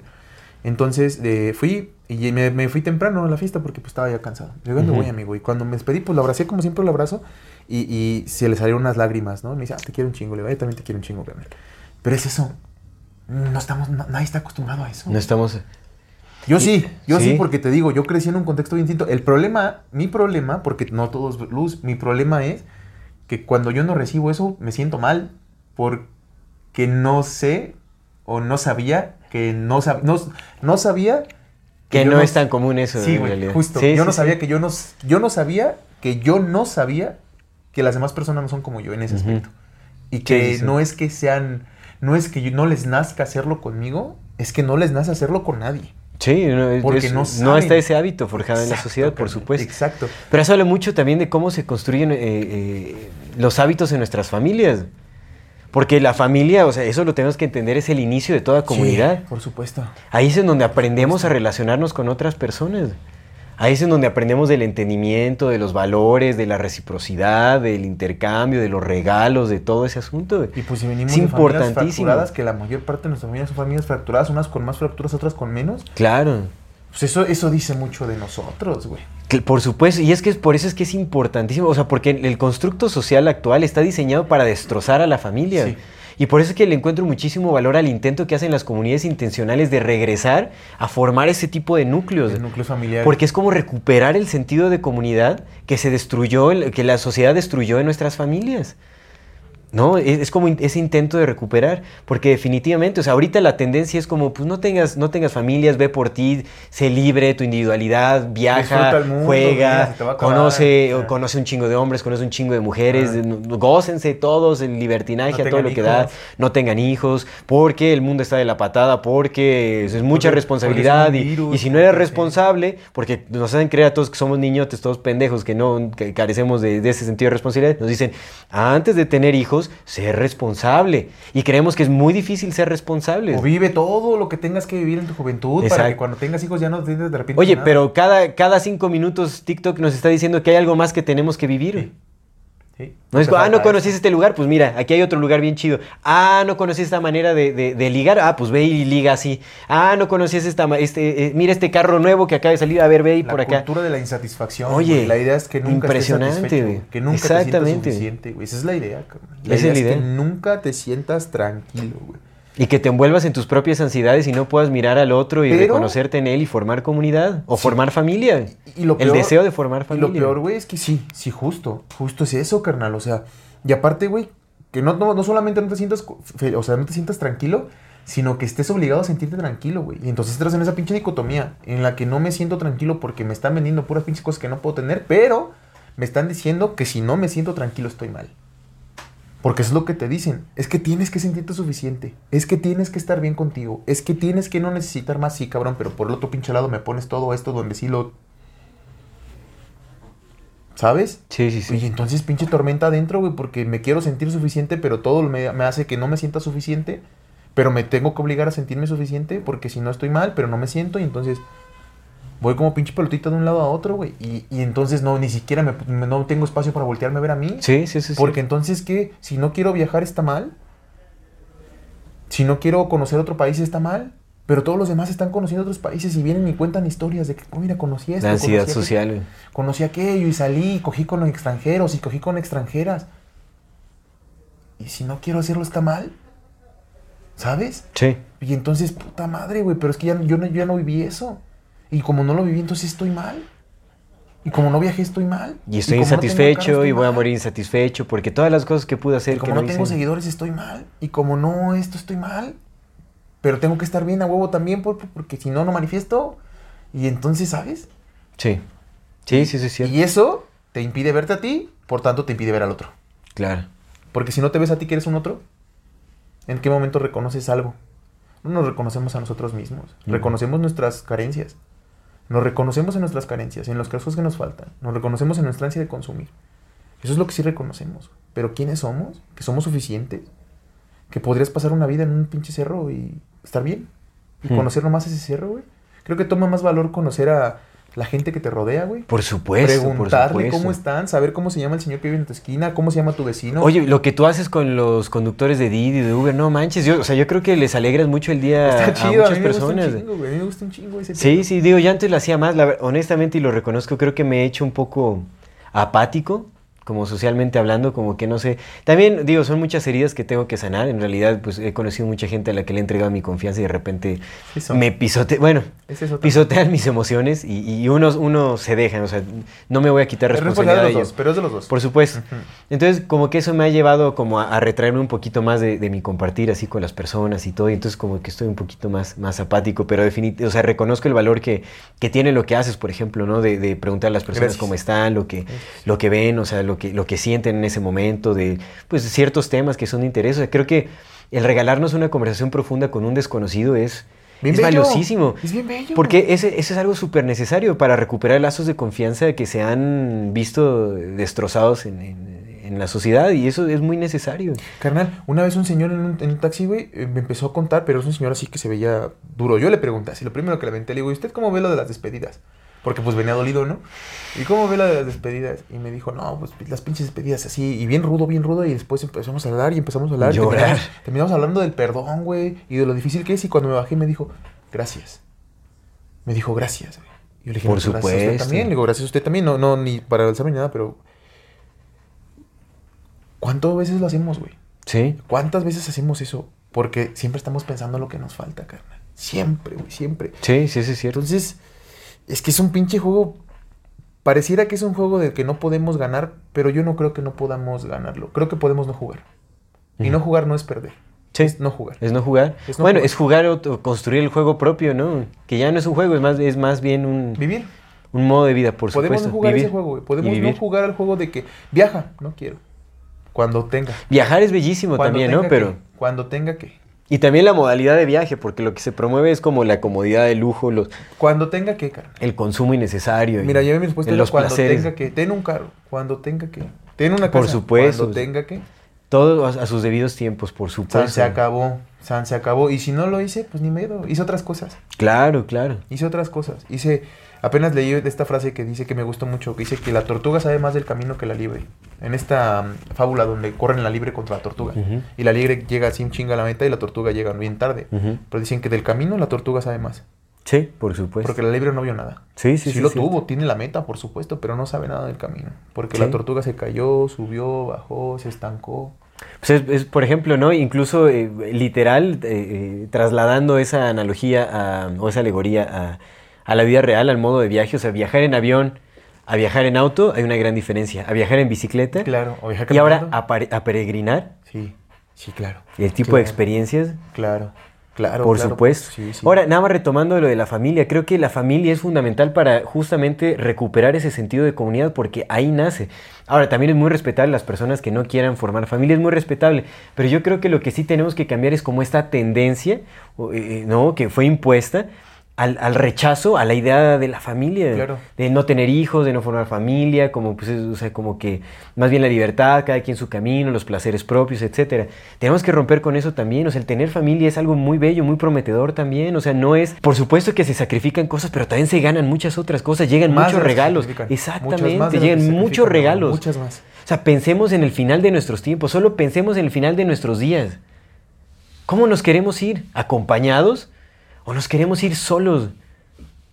Todos hediondos. ¿eh? Exactamente. Ha de ser bien triste que encuentren ¿En dónde vamos a estar, después de un año, ¿no? Así, todo podrido, que, que nadie se haya preocupado Oye, por yo me pongo a pensar en la alegría de muchísimas abuelos, de muchísimos abuelos, de ver así el gentío de, ¿no? Que llegan y es como los abrazan los nietos y ver cómo la vida florece y, y rebrota por todos lados. El y único sentido las la vida historias que se construyen a partir de una sola vida. No, ha de ser satisfactorio a más no poder. Y mira, no tener hijos, o sea, que decidas no tener hijos no quiere decir que no tengas una familia. Haz Exactamente, haz familia, haz comunidad. Hay un chingo de infancias, todas las infancias son Por nuestras. supuesto, Todas por las infancias son nuestras, güey. Todas. Todas. Haz familia. Haz familia, deja de dejemos de ser egoístas, dejemos de pensar en nuestro bienestar, güey, contaminamos un chingo el mundo viajando a Europa. Pero un chingo. Sí. Y eso no lo vemos, porque, ay, pinches huevos, las pinches. Sí, güey, pues en un pinche avión que da- va a tardar 12 horas en llegar a otro pinche país contaminando, tú eres parte de ese pedo. ¿Para qué? ¿Para ver, vamos, una, Villa, pa' ver una pinche torre? Está chido, qué chingón. Para conocer otras culturas también está chido, güey, pero ¿para qué? Sí, sí, sí. O sea, sí está bien, estás en tu derecho, hazlo, pero ¿para qué? Y no es como para qué en el, en el- en el ámbito de decir no lo hagas, es un ¿para qué? ¿Qué buscas? Probablemente sea encontrar una comunidad. Sí. Muy probablemente. Sí, pues, siempre estamos buscando ese sentido de pertenencia. Tal vez te lo, te lo vendes como otra cosa. Tal vez te lo vendes como otra cosa, pero quizás a lo mejor uno piensa que entre desconocidos va a encontrar una pertenencia a algo. Tal vez. Tal vez sea esa pinche ansia de escapar de nosotros mismos. Tal vez sea eso. Tal vez sea esa ansia de escapar de esta madre. No vas a escapar de ti. Estás ahí, donde te vayas. A donde te vayas te van a perseguir los dolores. loco. Una ciudad más bonita, por supuesto, pero pues ya no hay escapatoria de esta cosa. A menos Sí. que la hagas. Entonces, sí, viajen, viaje, viajemos, viajemos, movámonos. Pero preguntémonos para qué. Para hacer comunidad. Hagamos comunidad global, hagamos comunidad sí, donde sea, hagamos va, comunidad, güey, por va, supuesto. Yo creo que de eso vamos, por eso viajamos. Pero la cosa es que si viajamos sin entender que a eso vamos, Ajá. pues pinches viajes a veces No, pues son viajes- más vacío que lo que se Sí, fue. pues nada más básico. Es el hotel y pues hay que comunidad, cada quien anda en su propio... Y si... Digo, se puede en todos lados Y pues la comunidad ahorita pues tenemos las grandes ventajas, ¿no? Te digo, te lo platicaba ahorita, hay que hacer varias cosas con, con el podcast. Ese es el, el primer, el inicio de esto, pero pues ya tenemos una comunidad que estamos construyendo, ¿no? Por y ahora toca empezar a apoyarnos entre otros. Diego, es una comunidad internacional. O sea, Sí. nos- nos estamos comunicándonos con gente de otros países. Nicaragua, ahí te vamos. Nicaragua, y vamos para allá. o sea, invítenos a carnal, Nicaragua si nos ya escuchan, estamos si, y nos vamos a ven, si crear- hay spot, ahí caemos. Hay que crear una comunidad en la que podamos, eh, desde nuestras potencialidades, apoyarnos unos a otros y estar ahí. Y pues toca, toca construir eso, ¿no? Y quien se quiera unir, pues bienvenido sea. Pero pues toca construir nosotros esa supuesto. comunidad ahora. Por carnal. supuesto. Y pues tenemos familias. Claro, tenemos familia. Empecemos por ahí también con nuestras, digo, con nuestras mismas familias. de- solucionemos los problemas que hay ahí, porque también, híjole, qué triste ver que hay tanto conflicto familiar, muchísimos Mucho. conflictos. ¿Y por qué se da? Por propiedades, por bienes materiales, por dinero, egoísmo. eh, por egoísmo. eh. Por egoísmo, por egoísmo puro, hermano. Reconozcamos que eso, esas peleas ni siquiera son nuestras. Ni siquiera son nuestras. Estamos peleando por una ilusión. Eh, Nos- todos nos vamos a ir. eh. Todos nos vamos a morir. Y nos vamos a morir peleados con, nuestros, con los seres que más queremos. Solo por algo que es una completa y absoluta ilusión. Es correcto. Mira, yo, yo, es lo que te digo, yo tengo un montón de hermanos y, carnal, yo no, yo no sé lo que son las, yo, no- yo, yo siempre sabía lo que son las fiestas. Yo sé lo que, yo conozco lo que es el apoyo, lo que son las fiestas, lo que es que alguien se enferme y todos estén al tanto. Yo sé lo que alguien se preocupe por ti, de que, güey, tengo este pedo y lo resolvamos entre todos. Eso es bien bonito, carnal, bien bonito. Que lo que decías de, de los abuelos viendo, pues yo lo veo en mis papás. Ven a todos juntos y pues no. No, hombre, se les ven, se- a los abuelos luego se les ven los ojos iluminados, Sí, por iluminados. Es como una... Ah, o sea, a mí, a mí eso me conmueve, la verdad, me conmueve, pero uf, hasta las entrañas. Y familias es bien al tiro, carnal, bien al tiro, en el que si alguien, carnal, tengo este pedo, ahí va, fum, fum. Sí. Primero económico, si es económico, y si es moral, moral, y lo que se ocupe, porque pues estamos juntos. Sí, o vivienda y comida y lo que sea que se necesario. Nos sostenemos entre todos y todos. Es correcto. Y también se, va- se amplía hacia amigos, ¿no? Hacia amigos. Sí, por En casa de supuesto. mi mamá siempre, siempre hemos eh, atendido a gente. Tengo dos, dos amigos que conozco desde niños y que nos vemos también como hermanos porque pues hubo un tiempo en que vivieron ahí con nosotros, o sea. Sí, se amplía hasta animalitos no humanos, por ejemplo, ¿no? También. Ese o es sea, el el- poder de la comunidad, ese es el poder de la Por familia. y si te supuesto, tocó nacer una supuesto. familia que tenga lazos eh, disfuncionales y rotos, si puedes arregl- ayudar a arreglarlos, ayudar, no arreglarlos, ayudar, a claro, arreglarlos, hacer algo, se puede. hazlo. Pero si de plano ves que no, de todos modos. Hacer familia, hacer comunidad en otros lados. Claro, claro. Y carnal, es lo único que podemos hacer para contrarrestar justamente como toda esta imposición que se nos está dando. École. Las élites, si nos temen por algo, es por nuestra capacidad de hacer comunidad, de fortalecernos en colectivo. Sí. Porque así no pueden con nosotros, no pueden. Y eso es lo que se está viendo realmente. Entonces, ¿qué es lo, lo- lo que realmente podemos decir? La mejor herramienta para contrarrestar, para, para contrarrestar este imaginario impuesto, para crear uno nuevo, para hacer una transformación verdadera de raíz social, es haciendo comunidad. Tenemos que juntarnos, tenemos que trabajar entre todas y todos, sostenernos, eh, recuperar esos lazos de, de confianza, sanar todo el tejido social que está tan, tan dañado. Es la única alternativa que tenemos. La comunidad es la mejor arma para combatir eh, eh, ese gran problema, que es como justamente la opresión social que se nos ha impuesto. Y bueno, arma en el mejor de los sentidos, no suena tal vez como muy violento, Sí. pero realmente es la mejor herramienta. Herramienta. La mejor herramienta para lograr esta transformación social que tanto necesitamos. Y eso se ve, o sea, lo, lo que pasó en Michoacán, por ejemplo, con el narcotráfico. Hay, hay muchas comunidades que lograron sacar a, a estos grupos armados porque se unieron en comunidad. ¿no? ¿Cuántas comunidades no han logrado detener el trabajo de grandes empresas, Sí. ¿no? De, de- de- de- de la destrucción entera de sus comunidades, o sea, se juntan y crean una fortaleza que es imposible de mover. Es correcto. Y se quedan ahí y se fortalecen tanto que no los pueden mover. Pero otra vez, para empezar a trabajar comunidad, pues hay que trabajarse uno. Exactamente. Sí, por supuesto. Todo, todo empieza no que hay que egoísmo. No, no, no, desde el, desde el amor. Sí. Desde el entendimiento que cuando uno piensa profundamente en uno mismo, en te va a llevar a pensar en el otro. por y cuando piensas en el otro, estás pensando en ti mismo Ah, también. Sí, pues es que tú eres un No otro. hay separación. Tú eres un otro, ¿no? No hay separación. No eres uno, eres uno más. Eres Exactamente. uno más, somos uno más. Y si somos uno más, entonces todos somos un otro. Todos. Sí. Todos, todos, todos. Pues es eso, hagamos temblar a las élites y hagamos comunidad. hagamos comunidad, hagamos comunidad. Construyamos comunidad, por supuesto. Pues agradecemos sí muchísimo a todas las personas Sí, que se están uniendo a Comunidad claro. Fati. De nuevo ahí va el recordatorio con más intención todavía. Manden su solicitud para pertenecer al grupo eh, de Facebook de Comunidad Fati. En realidad están saliendo cosas bien bonitas. La gente, oye, nos comparten sus sueños ahí. Sí, loco. Qué bello, ¿no? Nos Creo que comparten sus necesitamos empezar a experiencias, hacer más cosas ideas. como grupos ahí de platicar y todo ese rollo porque Claro. pues por ejemplo tú y yo recibimos mucho mucho feedback pero nos falta como esa conexión. Integrar, pero- ¿no? Pero ahí va, se está dando. Es que el, año que pasó fue el año como para empezar a crecerlo y este año ya es el año de tomar acciones. Por supuesto, ya estamos, estamos algo. organizando ya muchas cosas. Tenemos que hacer algo por nuestras familias. planificando reestructura. Exactamente. Por Algo tenemos que hacer. Un granito de arena tenemos que aportar y que ese sea nuestro granito de arena. Porque Y que no se crea que es en- que, es que, carnal, imagínate cuando, cuando somos miles o millones en una comunidad, millones de granitos de arena, entonces sí, ya hacen una playa, güey. Claro, güey, claro, por supuesto. No, o sea, entonces ya es algo grande, güey, por supuesto. Ah, El, el agua bulla a 100 grados. Ujú. Pero a 99 no. Un grado hace la diferencia, loco. Por supuesto. Si vas en un pinche barco y mueves un grado el, el timón en un avión, güey, mueves un grado, la, te llegas a 10 mil kilómetros después. güey. Claro, claro. Uno. Uno, carnal. Uno. Uno. Es una cosa la que basta, ¿no? Cuando está el agua así a reventar, para que se... Para que el agua se desborde de una cubeta no ocupa 100 litros, ocupa nada más una gota que Sí. sea la que derrama el vaso. Sí, sí, sí. Lo que dice, ¿no? La gota que derramó el vaso. Sí. Es una, carnal. Es una para que todo se desparrame. Y si no, nada más es una. Si es un chorro, pues entonces. Eso, ¿no? Sí. Va de eso. Va de eso. Y pues nada, ¿quieres concluir algo? Eh, no, creo que la conclusión fue esta justamente, ¿no? En realidad, pues... Sí. Lo, lo que podemos, no, o sea, lo que podemos hacer para transformarnos como sociedad es hacer Sí. comunidad. Sí, sí, y digo, ese programa es el primero nada más, pero ya traemos, o sea, vamos a hacer como varios intentos, ¿no? Como para hacer ya de verdad cosas, que- porque pues de eso va el podcast, hermano. Y bueno, bueno, creo que creo para concluir podríamos decir cómo, o sea, cuáles son los primeros pasos para eh, crear comunidad, ¿no? Y Querer. Querer, exactamente, Querer. tener la voluntad. Querer, tener la intención, tener la voluntad Sí. e iniciar trabajándose uno mismo, ¿no? Sí. Como curar esas heridas que tenemos por ahí. Ahora, también, o, o por lo menos ser, consciente de- de- ser conscientes de esas heridas. Sí, claro. Para que no te agarren por sorpresa Sí. cuando estás involucrándote en una comunidad. Porque va a haber cosas, vas a ver que el otro güey no está trabajando y en vez de que te pongas a preguntar por qué no está trabajando, te vas a emputar y decir, no, es que es hijo de la chingada. Yo Exactamente. sí echándole ganas y ese güey no. Pues va a empezar ahí. Va a haber demonios, va a haber demonios, va a haber un chingo de demonios, va a haber celos, porque hombres al final hipersexualizados, pensando con nuestros penes, vas a desear a la- una- alguna de esas morras y si esa morra se va con otro, va a empezar celos y va a empezar posesión y va a empezar control. Ujú.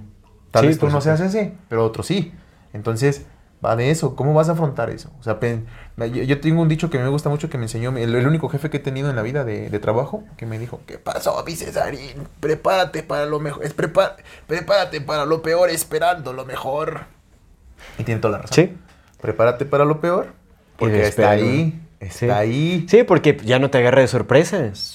Cuando sientas la posesión, cuando sientas el celo, cuando sientas la envidia, cuando sientas todo eso, prepárate para ello, pero espera lo mejor. Sí. Espera que no suceda, pero prepárate para ello, para que cuando Ujú. si, ve- si viene, tú sepas cómo reaccionar en el Cómo manejar las emociones, por supuesto. generando una comunidad y que estás sirviendo a tu comunidad. Claro. Y por otro lado, cuando te venga la compasión de más, en la que dices, no, pobrecito, cuando te venga el victimismo del pobrecito, también que estés listo para saber cortar lazos cuando tengas que cortarlos. Claro, por supuesto. Sí, eso es cierto. Otra cosa, o sea, sí, sanándonos a nosotros, sanando nuestras relaciones, eh, eh, eh, involucrándonos más también con nuestras familias, por supuesto, es una excelente forma de adquirir ese Sí. hábito de, de- de comunidad, Sí, sí, en la comunicación y la forma de interacción con otras personas.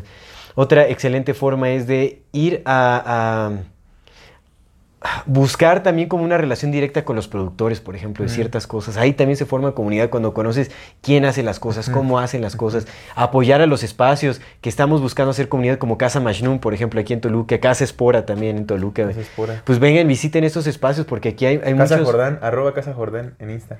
Ay, pero bueno, o sea, no, espacios físicos que, Sí, que sí. albergan a muchos proyectos, muchas personas que pues están desde la autogestión impulsando eh, justamente ideas que, que nacen de la comunidad, ¿no? O sea, eso se tiene que apoyar bastante, como pequeños proyectos, encuentros, pues e- es empezar a, a participar y a y hacerse de ese hábito de interactuar con más personas que, que, pues, que tienen como cierta visión afín. Igual, y, y desde tu. Desde tu Empezar a exponerse a la posibilidad. Y desde tu trinchera yo te lo decía, mira, por ejemplo, yo no sé, yo no sé sembrar, quiero aprender a sembrar, pero a mí no me llama tanto la atención como a ti, por ejemplo, ¿no? Sí. A mí lo que me gusta es platicar con la gente, preguntarles Sí. cosas, ver cómo se sienten, saber cómo Sí, se sienten, sí, saber cómo están, Sí, güey, no. darles un abrazo, güey. Darles un abrazo, quererlos, eso es lo que yo sé hacer, güey. Entonces, pues eso es lo con lo que yo con lo que yo quiero trabajar en la comunidad, güey, con esa parte, porque cada quien que se encargue de cada cosa. ¿Sabes? Hay gente que está pegadísima a, la- a lo ambiental porque eso es lo suyo. Que se encarguen ellos de lo ambiental, porque somos muchos. Y hay otra gente que dice, güey, a mí me gusta el crecimiento espiritual. El cotorreo, no, no es enseñar a la gente a meditar, güey, porque también se ocupa. Sí, sí, sí. Pues que se encarguen los que se, los que saben de ese pedo, que se encarguen de ello. Y a Sí. mí que me que me, a mí me gusta querer a la gente, pues yo me voy a, yo me voy a encargar de querer a la gente. Pues es que es, es justamente retroalimentarnos con nuestras capacidades diversas, por supuesto, Claro, por supuesto. Pero metiéndonos a todo, ¿no? Sí, O sea, güey, claro. nos toca sembrar, pues vamos a sembrar. pero Aportando y recibiendo. Hay que dejar al, al especialista en El- ese pedo que lo dirija. En los círculos de economía solidaria se les denomina a los integrantes como prosumidores, tanto productores como consumidores de esos círculos, ¿no? Claro. Algo similar es, es en la comunidad, ¿no? Pero pues ahí es más complejo porque no solo estamos hablando de bienes, productos, este, servicios, sino estamos hablando también ya de cualidades eh, específicas de, de- de la experiencia humana, como el dar cariño, el dar amor, el dar compañía, el, el dar escucha, el, el- el- el compartir conocimiento, todo eso es valiosísimo en una comunidad. Entonces, demos, eh, eh, eh, re- o sea, hay que saber dar y hay que saber recibir, por supuesto. Sí, sobre todo aprender a recibir porque no sabemos recibir. Exactamente. No sabemos. Te digo, yo no sé recibir porque yo, quiero que recibir lo mismo que yo doy, que es abrazos. Hay gente que no sabe darlos, pero sabe dar amor de otras maneras. Y eso es lo que me toca, por ejemplo, a mí en lo personal me toca aprender eso. Que hay muchas maneras de dar amor, no nada más la mía. Ujú. Hay que aprender a recibir también. Sí, por Y supuesto. cuando te dan un regalo, pues aceptarlo con el corazón. Aprender a dar y aprender a recibir. Vamos a darle ahora sí, vamos a, a algo interesante. Les voy a contar una de mis experiencias. ¿Qué es el algo interesante Cuando viajé a, a la India. Eh, hay una comunidad eh, también que es, es como una especie de... de, eh, ay, ya se, ya se me olvidó cómo le llaman. Este. Es como tipo comunidad arcoíris, pero no, no es comunidad arcoíris. Es este... ¿Qué es una comunidad arcoíris? Comunidad arcoíris es pues también como una congregación de, de personas con... Es que también pinches nombres hippies que les ponen, güey. Pues es, que sí es una se congre- es que. Comunidad Arcoíris es una, una congregación hippie que luego se hace pues a escala global, o sea, Palenque ha sido encuentro de- de- ha sido sede de esos encuentros, vienen personas de todo el mundo.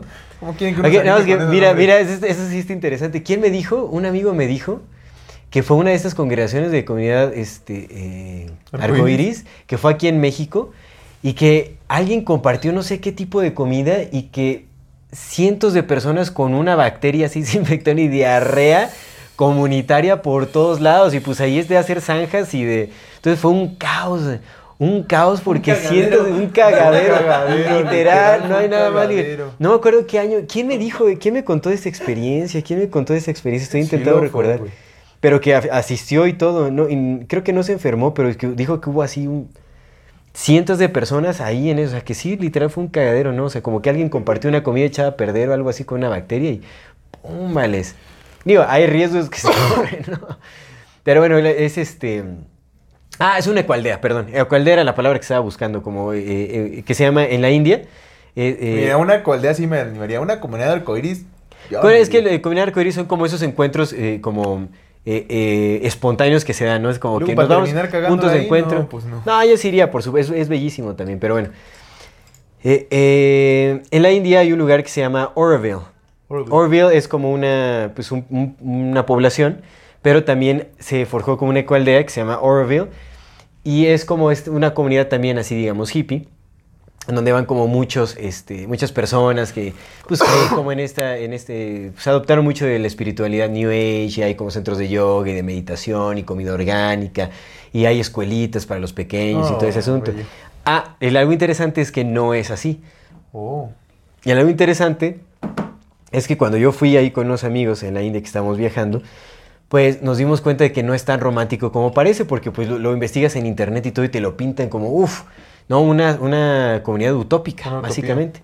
Y cuando llegamos ahí, pues que resulta que necesitas programar una, un tour por la comunidad, que te cobran bastante dinero para poder entrar a esa comunidad con ese tour. Resulta que la mayoría de los integrantes son personas extranjeras, este, y, y- y que ahí los locales nada más trabajan para esas, este, ¿Para esas personas? para esas personas extranjeras. Entonces, o sea, los beneficios son para los extranjeros y tienen a la gente de la localidad trabajando para ellos. Toda la comunidad está cercada con púas.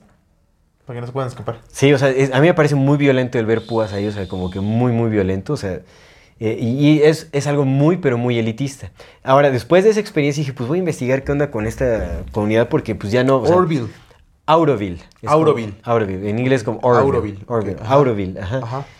Y eh, pues hubo, o sea, no es tan utópico como parece, porque ha habido casos de acoso, de violación, ha habido como cosas muy fuertes, de crímenes. Ahí nació el niño Buda. Ahí dentro, ahí dentro ha habido cosas bien, bien intensas. Digo, nosotros ya ni pudimos entrar, ¿no? O sea, no tuvimos como esa experiencia directa. No, pues no pero alcanzaba. ya después de que se cayó el velo de esa romantización que también teníamos, o sea, como que empezamos a ver que había muchísimas críticas al lugar justamente por su elitismo, por su falta de respeto hacia, hacia la gente de la localidad, como pues más de, más de lo mismo, ¿no? En realidad pues justamente buscan invitar a los extranjeros para que den aporte económico y den dinero y todo ese asunto. Entonces, pues no es tan chévere. Entonces tampoco hay que caer en el engaño porque pues hay muchas de estas falsas comunidades que también pretenden ven. engañar y que son muy elitistas y que siguen funcionando. O sea, le dan, nada más le dan como un, un, un, este, un aire hippie a un modelo social muy similar al que se Sí, vive mira, con se la jerarquías, tipo con despotismo. utópica, mira, sí, claro. Ajá. Entonces, pues, ese es algo interesante. La ciudad donde no hace falta dinero, dicen.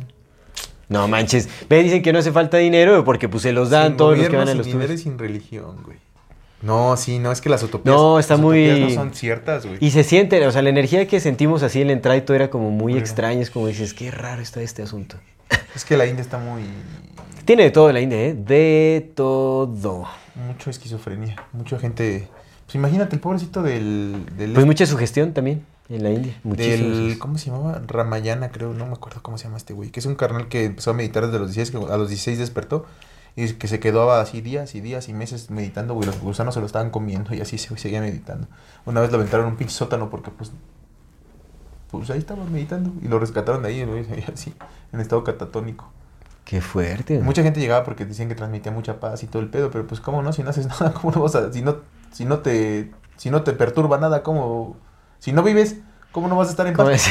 no, Si estás dormido, no, dormidos creo que todos transmitimos paz, ¿no? cómo no, no, no sé, loco, está, está bien raro, está bien. Mira, algo que, algo que me gustó no. mucho de Charles Eisenstein es que también critica mucho esta idea de la espiritualidad moderna o, o fantasiosa que eh, busca el rechazo hacia lo material. No, es como no, la espiritualidad se aleja como de ese apego de todo lo material. Y lo material refiriéndose como al aspecto físico de la humanidad, como a, la tierra, a las plantas, como no, trasciende lo mundano, trasciende el aspecto de la tierra, lo terrenal, la, dependencia con otros, o sea, trasciende todo eso. Es como, elévate y olvídate de que vives en la tierra, de que tienes una experiencia física. Y Charles Eisenstein dice, no, es que lo material es sagrado y tenemos que vivirlo y respetarlo como tal, porque es sagrado, o sea, porque no hay espiritualidad sin materialidad. No están separadas la una de la otra, al contrario, nuestra espiritualidad nace de un entendimiento de lo material como algo sagrado. Y eso me pareció una reflexión hermosísima. Lo es, lo es. Recommendations for the Mi Nations. recomendación es un canal de Insta y también creo que está en, en TikTok, se llama Gotitas de Poliamor. Eh, no, no tanto por el pedo del poliamor, amigo, sino que el vato es un psicólogo y No, me dio risa el nombre. Da güey. mucha, sí, el, el- el nombre está Muy sugestivo de pero... Eh, él, él es este, él pues él es poliamoroso, ¿no? Tiene, él- es, es, es gay y tiene parejas poliamorosas de hombres, pues, o sea. Ujú. Pero, pero más allá de eso, o sea, más allá de esa parte que es como, la verdad es que da muchos consejos muy, muy bonitos como para relaciones. Mm. Habla sobre límites, sobre... Y, y me gusta mucho cómo lo presenta porque siempre dice, eh, por ejemplo, ¿no? Eh, yo no... Yo no voy a... Yo no voy a decirte que te, que te, que te amo. Bueno, puedo, pero ¿quieres? Siempre, siempre pregunta, ¿quieres? O sea, es como, si puedes hacerlo. Yo no puedo decirte que te amo, bueno, sí puedo, pero ¿quieres? O sea, siempre, siempre pregunta, ¿no? Siempre pregunta cualquier cosa que va a ver, siempre pregunta como, ¿quieres hacerlo? Y está bien chido porque habla de límites, habla de las famosas red flags, pero pues lo pone como en un contexto ya no tan romantizado de, güey, pues es que deja de pensar red flags, ¿no? Mejor, pues, estas cosas, o sea, si quieres, ¿no? Entonces, son como consejos muy... Me gustan mucho. Sobre, sobre, él Sí. se basa como en relaciones eh, sexoafectivas, pero están chidas. Están chidas, me gustan mucho los, los como... Pues es que es psicólogo el compa. Y aparte me cae muy bien, es como muy agradable. Bueno, se ve, al menos en su contenido se ve. Entonces se llama al canal Gotitas de Poliamor. Gotitas de De poliamor. poliamor está chistoso el nombre, ¿no? Sí, es, es, es curioso, Está porque chistoso. casi su contenido, o sea, al menos yo todos los que he visto no, no habla de poliamor, eso es como que lo ponen con un curso que tiene, pero en realidad habla más como de otras cosas, te digo, Ujú. de límites, de funcionalidades, de, de acuerdos, Sí. de respeto, de emociones, de que sí, que no, de quieres, no quieres. Entonces, Y por- bueno, es bien importante, creo que ya ni se mencionó en, en la importancia de los acuerdos en la comunidad, ¿no? O sea, nosotros cuando hicimos aquí la comunidad, comunidad Shankar, le- pues todo se basaba en acuerdos y eran es- es- o sea, estipulaciones que se tenían que respetar, ¿no? Estos son los acuerdos y de ahí no nos salimos porque pues es Pues ya, ya ese hay que respeto. retomar este, este, este capítulo. Sí, este- creo que- Más adelante, ya que, ya que empecemos a hacer estos planes que tenemos. Por supuesto, por supuesto. Las cosas chidas que se vienen. Ahora, mi recomendación es una experiencia de, eh, de comunidad intencional en Argentina. Para todas las personas que nos ven de Argentina, un gran, gran saludo. Y si tienen oportunidad Saludos. de visitar este espacio, se llama Pueblo Mampa. Está en eh, el área de Villa María. Es pues, también con una especie de, cual, de, de cualdea, tiene un terreno grande. Eh, tuve la fortuna de conocer... eh, a una de las personas que, eh, que es parte como del núcleo de, de- esta comunidad. Vino hace unos, hace unos buenos años, vino por aquí cuando tenía el restaurante, y bueno, eh, vino aquí a dar como una, una pequeña charla sobre la experiencia de comunidad intencional, sobre lo que se necesitaba para forjar la comunidad. Eh, hablaba como de su estructura, de las comisiones, de varias cosas y también de el, el nece- el necesario desaprendizaje de los hábitos impuestos por las sociedades modernas, ¿no? como la contaminación mediática y todo ese tipo de cosas que nos limita en nuestras relaciones humanas y todo. Entonces, eh, eh, tienen también varios pequeños documentales en YouTube de Pueblo Mampa y vamos a dejar ahí como unos enlaces para que conozcan esta experiencia. Digo, quienes están en Argentina, pues vayan y visiten este espacio, la verdad es que es bellísimo. También, eh, eh, pues ellos crean muchos productos para, para la venta, o sea, hacen... o sea, cultivan su propio trigo, hacen su propio pan, o sea, todo desde, desde cero básicamente. ¿no? Imparten muchos talleres también. Eh, creo que hay días en donde abren la experiencia comunitaria a personas que vienen de fuera para que pues vean cómo es este, la experiencia dentro, ¿no? Y la verdad es que está muy, muy bonito. Nice. Eh, me cayó muy bien este, ya, ya se me olvidó, que creo que se llama eh, Pablo. Creo que se llama Pablo, no me ya no existe, pero vaya. No, no, no, el, el- el- el compita que vino por acá. Ah, es- pero creo que se Va. llama Pablo, no me acuerdo. Va que va. Pero la verdad es que una experiencia bellísima, bellísima. Eh, pues ahí les vamos a dejar sus redes y también este, algunos enlaces para YouTube, videos de YouTube, donde explican un poco cómo son sus dinámicas. Pues Y nada. Esa es la recomendación. Y Antes pues bueno, terminar. antes de terminar este episodio, queremos recordarle como siempre a nuestra amadísima audiencia que si no se han suscrito a nuestro canal, pueden hacerlo ahora. Denle click a la campanita para que le llegue notificación cada que saquemos un nuevo video. Si les gusta lo que hacemos, por favor, ayúdenos compartiendo nuestro contenido para llegar a más personas y así seguir creciendo. Síguenos en todas las redes sociales como MorfatiMX. Toda retroalimentación es más que bienvenida. Nos encantan sus comentarios, sugerencias e historias. Eh, no se olviden de mandar su solicitud eh, para pertenecer al grupo privado en Facebook de Comunidad Fati y así participar en el programa de Voces de la Comunidad. Y si tienen la oportunidad de darnos algún donativo, algún aporte económico, lo agradecemos de todo, todo corazón. Eso nos ayuda muchísimo, muchísimo a sostener y seguir desarrollando este proyecto. Recuerden que pueden hacerlo vía PayPal, vía Super Thanks o suscribiéndose a nuestro contenido exclusivo. Muchísimas, muchísimas gracias a todas las personas que nos ven, nos escuchan, nos apoyan y nos acompañan. Muchas gracias. Esto es Amor Fati. En la infinita brevedad del ser. Hasta luego.